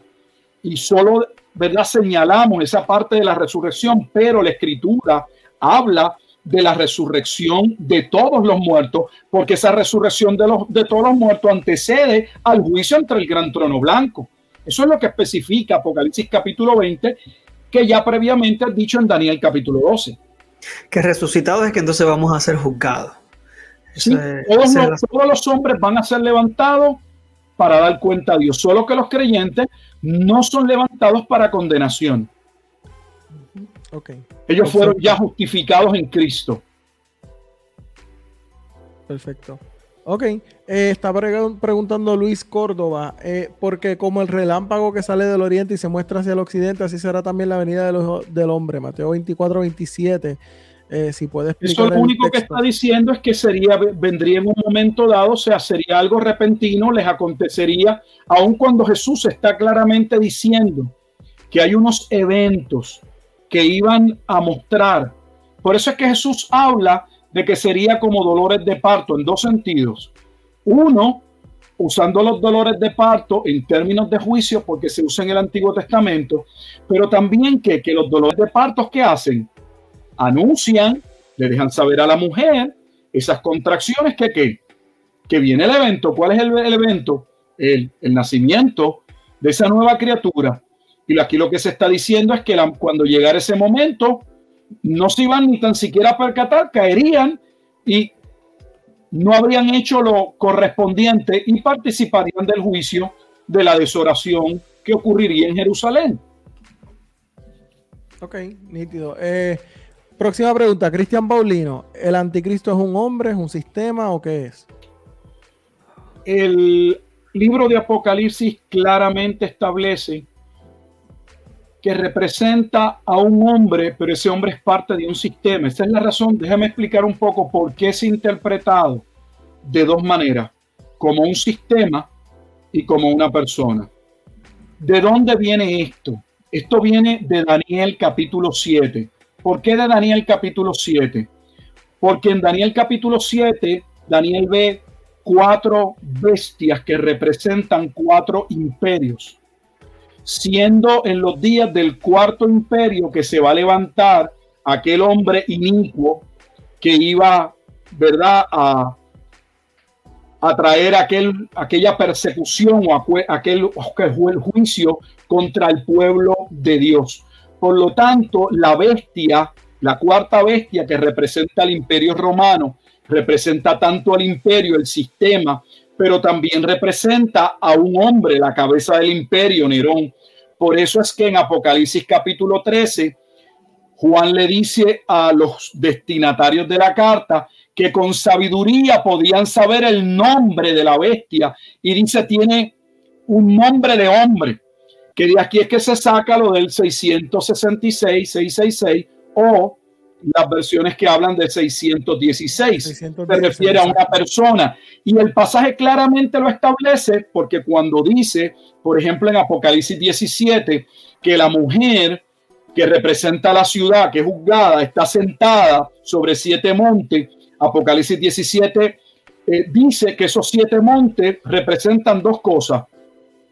Uno, el lugar donde está sentada la mujer y representan también a los líderes. Dice, cinco de ellos ya han pasado, uno es y uno ha de venir. Y representan a los Césares y el César que está vivo, porque lo podían identificar, lo cual, si el libro de Apocalipsis establece que ellos podían identificar la bestia, ¿cómo puede ser una bestia dos mil años después? ¿Qué sabiduría ellos podrían tener para definir un hombre de dos mil años después? Pero ellos, él les dice, ustedes con sabiduría pueden saber quién es ese hombre cuando llegue el momento, porque su valor numérico, podemos hablar luego de él, va a dar suma 666. Está en, en griego, son tres palabras cuyo valor numérico, un es 600, un es 60 y un es 6, y por eso se resumen 666 y representa una persona, representa al emperador Nerón. Nerón. Perfecto. Eso, eso fue parte de la pregunta. Este, vamos a tomar una pregunta ya y, vamos entonces eh, cerrando. La próxima pregunta está haciendo eh, Juan Emanuel Suárez. No, Juan, no te contestemos nada. saludos, Emanuel. Le mando saludos. Él dice: ¿Puedes aclarar qué papel juegan los dos testigos en Apocalipsis? ¿O eso es otro estudio?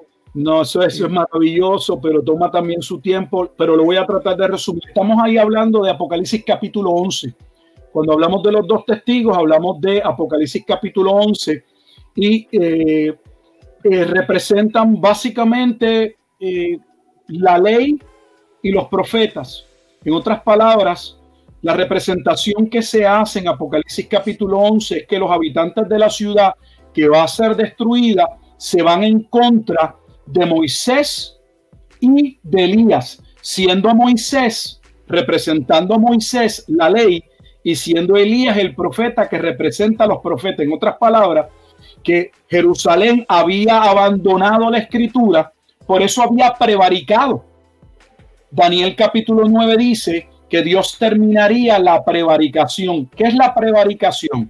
La prevaricación es un pecado comúnmente destacado en el Antiguo Testamento y conlleva el que una persona, en este caso el liderato o el pueblo, estableciesen leyes a sabiendas de que eran una violación a lo establecido por Dios pero leyes todavía en detrimento de su propio pueblo, o sea, para sacar provecho de sus propios hermanos. Y lo que Juan ve en el capítulo 11 es el momento en que Dios le dice a, Juan que mira el templo, lo que claramente dice que el templo estaba todavía, después del año 70 no podemos hablar del templo porque el templo ya fue destruido.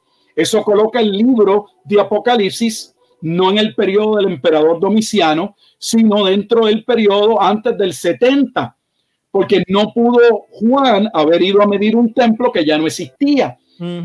Pero los habitantes de esta ciudad, y este capítulo es maravilloso, Manuel, porque en Apocalipsis 11:8 se identifica cuál es la ciudad que va a ser destruida. Lo pueden ver. Dice que es la ciudad que espiritualmente se llama Sodoma y Egipto y la identifica cuando dice la ciudad donde Cristo sería crucificado. ¿Dónde Cristo fue a pasar su última semana? En Jerusalén. ¿Dónde Jesús fue eh, condenado a muerte? En Jerusalén ¿Dónde lo, maltrataron y le pusieron un madero para crucificarlo? En Jerusalén. Y luego lo sacan a las afueras de Jerusalén y lo crucifican en el monte de la calavera. Claramente estableciendo, eso es Apocalipsis 11:8, que esa gran ciudad era Jerusalén y que el juicio vendría porque ellos habían matado a aquellos que le habían sido enviados, siendo representados nuevamente la ley y los profetas en Moisés y en Elías. Perfecto. Pastor, ¿tiene gasolina para uno más? Usted me dice, una pregunta más. Sí, sí, ok, pues esta pregunta yo creo que es bien común. Está preguntando este, Leona de Judá, ¿no se refiere la gran ramera a la iglesia católica? Es una pregunta que mucha gente hace. No, y entiendo para que sepan eh, la relación de la iglesia católica, quien primero le establece, ah, de, lo, ¿verdad? de lo que yo recuerdo, es Martín Lutero. Básicamente es a quien, a lo mejor hubo otro, pero es a quien, pues esto sea en el tiempo de la reforma. Pero para entender por qué Martín Lutero se refiere a la iglesia o al Papa como el anticristo, a la iglesia como esa gran ramera, hay que entender que los reformadores están iniciando ese proceso de ellos reformarse, venían reconociendo que si habían estudiado algo, habían estudiado la vulgata, que tenían, entendían, tenía problemas, errores, por eso se van a dar a eh, ir a los manuscritos originales, hebreo y griego, para tratar de eh, tener una Biblia que realmente tuviese la palabra de Dios. Este, y entonces, la visión que tiene Martín Lutero los reformadores es una visión de Apocalipsis que todavía sostienen muchos, donde ellos van a ver que los juicios que van aconteciendo eh, son juicios que ellos los van viendo en la historia, o sea, es una interpretación historicista de Apocalipsis, donde ellos van a interpretar el libro de Apocalipsis como la secuela de eventos que se van a ir dando a través de todo el periodo de la iglesia hasta la segunda venida. Martín Lutero entendía que estaba viviendo el momento en que esa ciudad o ese sistema eh, representaba el catolicismo. Y bueno, pues con, con, la situación que él enfrentó al tratar de mostrar que la iglesia debía, ¿verdad?, arrepentirse y cambiar, terminó, ¿verdad?, este, creando esa narrativa de que... señalando a la iglesia católica como la gran ramera. Okay, Pero entonces de ahí se no habla del catolicismo apostólico romano, porque ni existía. Ni existía, exactamente. Vamos a ser honestos. y yo no estoy defendiendo a la Iglesia Católica Apostólica Romana, pero eso no es correcto. No se desprende del libro de Apocalipsis. Ok. Yo quería eh, comentar eh, además de todo esto, eh, estos son temas que estamos planificando tocar en un futuro. Eh, yo no quiero ver, hacer un anuncio porque todavía no tenemos algo formalmente eh, planificado. Sin embargo, hemos visto, hay muchísimas preguntas y sabemos que es que es un tema que no se toca mucho en las iglesias, lamentablemente, porque no se entiende el material, porque no se entiende también el libro de Apocalipsis usualmente a cabalidad. Eh, y quiero aclarar varias cosas. Primero, eh, todo, ¿verdad? Y lo, lo, repito para beneficio de aquellos que se han ido conectando luego de que lo mencionamos, pero todo lo que estamos aquí exponiendo hemos creído en la, en la, teología del rapto en algún momento dado. De esa manera podemos, eh, desde otro punto de vista, mientras nos hemos entrado, adentrado en las escrituras, mientras hemos utilizado las reglas de hermenéutica, hermenéutica es, ¿verdad?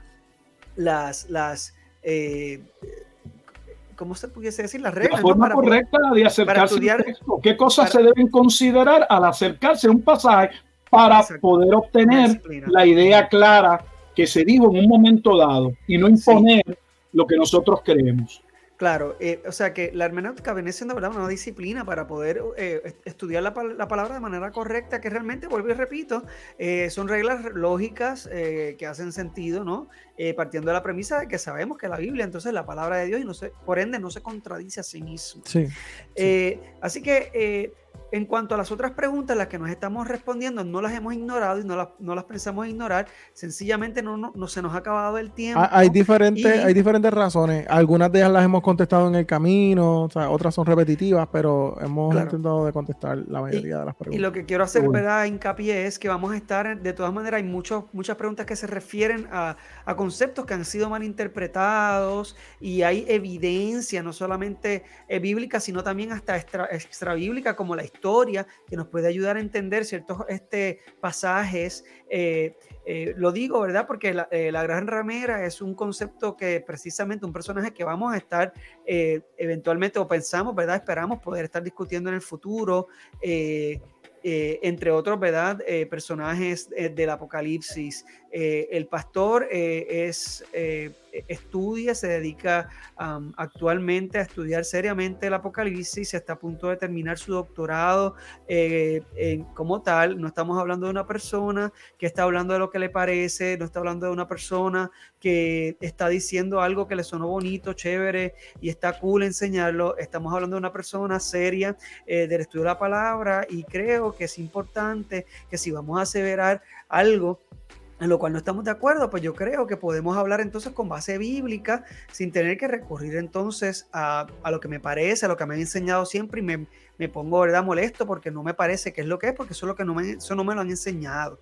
Eh. Así que vamos, eventualmente vamos a estar teniendo otros temas al respecto de la escatología, porque la escatología, como ya hemos establecido, es un tema importante. Es primario, no es secundario, eh, por, como han hecho eh, pensar muchos, sencillamente porque no pueden explicarlo, porque no pueden exponerlo.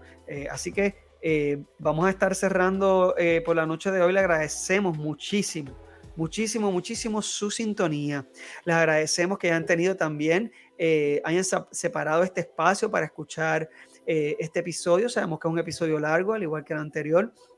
Pero no queremos responder preguntas y no queremos tratar ningún tema sin exponer una base a lo que estamos hablando y sabemos que hay muchísimos argumentos que no hemos podido exponer acerca del mismo tema. Eh, no son los únicos pasajes tampoco que se utilizan para hablar del rapto. Eh, de eso estamos conscientes, ¿verdad? Estamos tratando de utilizar el tiempo de la mejor manera y que como siempre decimos, este tiempo no debe sustituir su tiempo personal de estudio de la palabra. No solo leer la Biblia, sino estudiarla, profundizar, eh, eh, comparar los pasajes, ¿verdad? Con lo, que se dice en otros libros de la Biblia. Si usted va a estudiar un pasaje de la Biblia, lea, lea, ese libro o esa carta completa. No saque las cosas fuera de contexto, porque ahí eh, es que es difícil entonces poder entrar en la Biblia. Sí, de ahí salen falsas doctrinas. Y salen muchas pues falsas enseñanzas y todo ese tipo de cosas. Bueno, pues nada, esto ah, perdona. No, termina la, la, oración, perdón. No, iba a cerrar, pero pues digo. bueno, gente, este, gracias por sintonizar. Eh, recuerden que eh, en los links eh, de las descripciones van a encontrar toda la información que necesitan. Las redes sociales de Wilfredo Alexi eh, Iglesia en Instagram, Iglesia en YouTube. Iglesia, Podcast, perdóname, en Instagram. Iglesia eh, podcast, también o Iglesia solo? Iglesia, Podcast, en YouTube. En, Facebook y Iglesia, digo, E guion Iglesia eh, en el canal de YouTube. Ok, nítido, exacto. Eh, pueden encontrar el pastor este, Gilberto Miguel Rufat. los links están en la descripción. Tiene su canal de YouTube, tienen los links de los libros de Amazon. Eh, recuerden darle like al, al, video, suscribirse, tocar los links de las descripciones y seguirnos para estar pendientes a lo próximo que vamos a estar hablando sobre este y otros temas. Recuerden que esto lo hacemos para el beneficio de todos. Eh, eh, el punto es que todos estudiemos, que todos nos eduquemos y tengamos una fe saludable y firme y, una fe inteligente. ¿okay? Así que Gracias, Pastor. ¿Quiere decir algo antes de irnos? No, muchas gracias nuevamente por la oportunidad y, verdad, este, agradecerle a la audiencia que, que nos ha aguantado hasta aquí. Eh, verdad, para nosotros ha sido una bendición y nada, eh, a Dios sea la gloria. Amén. Pues muchas gracias. Hasta la próxima. Que así sea.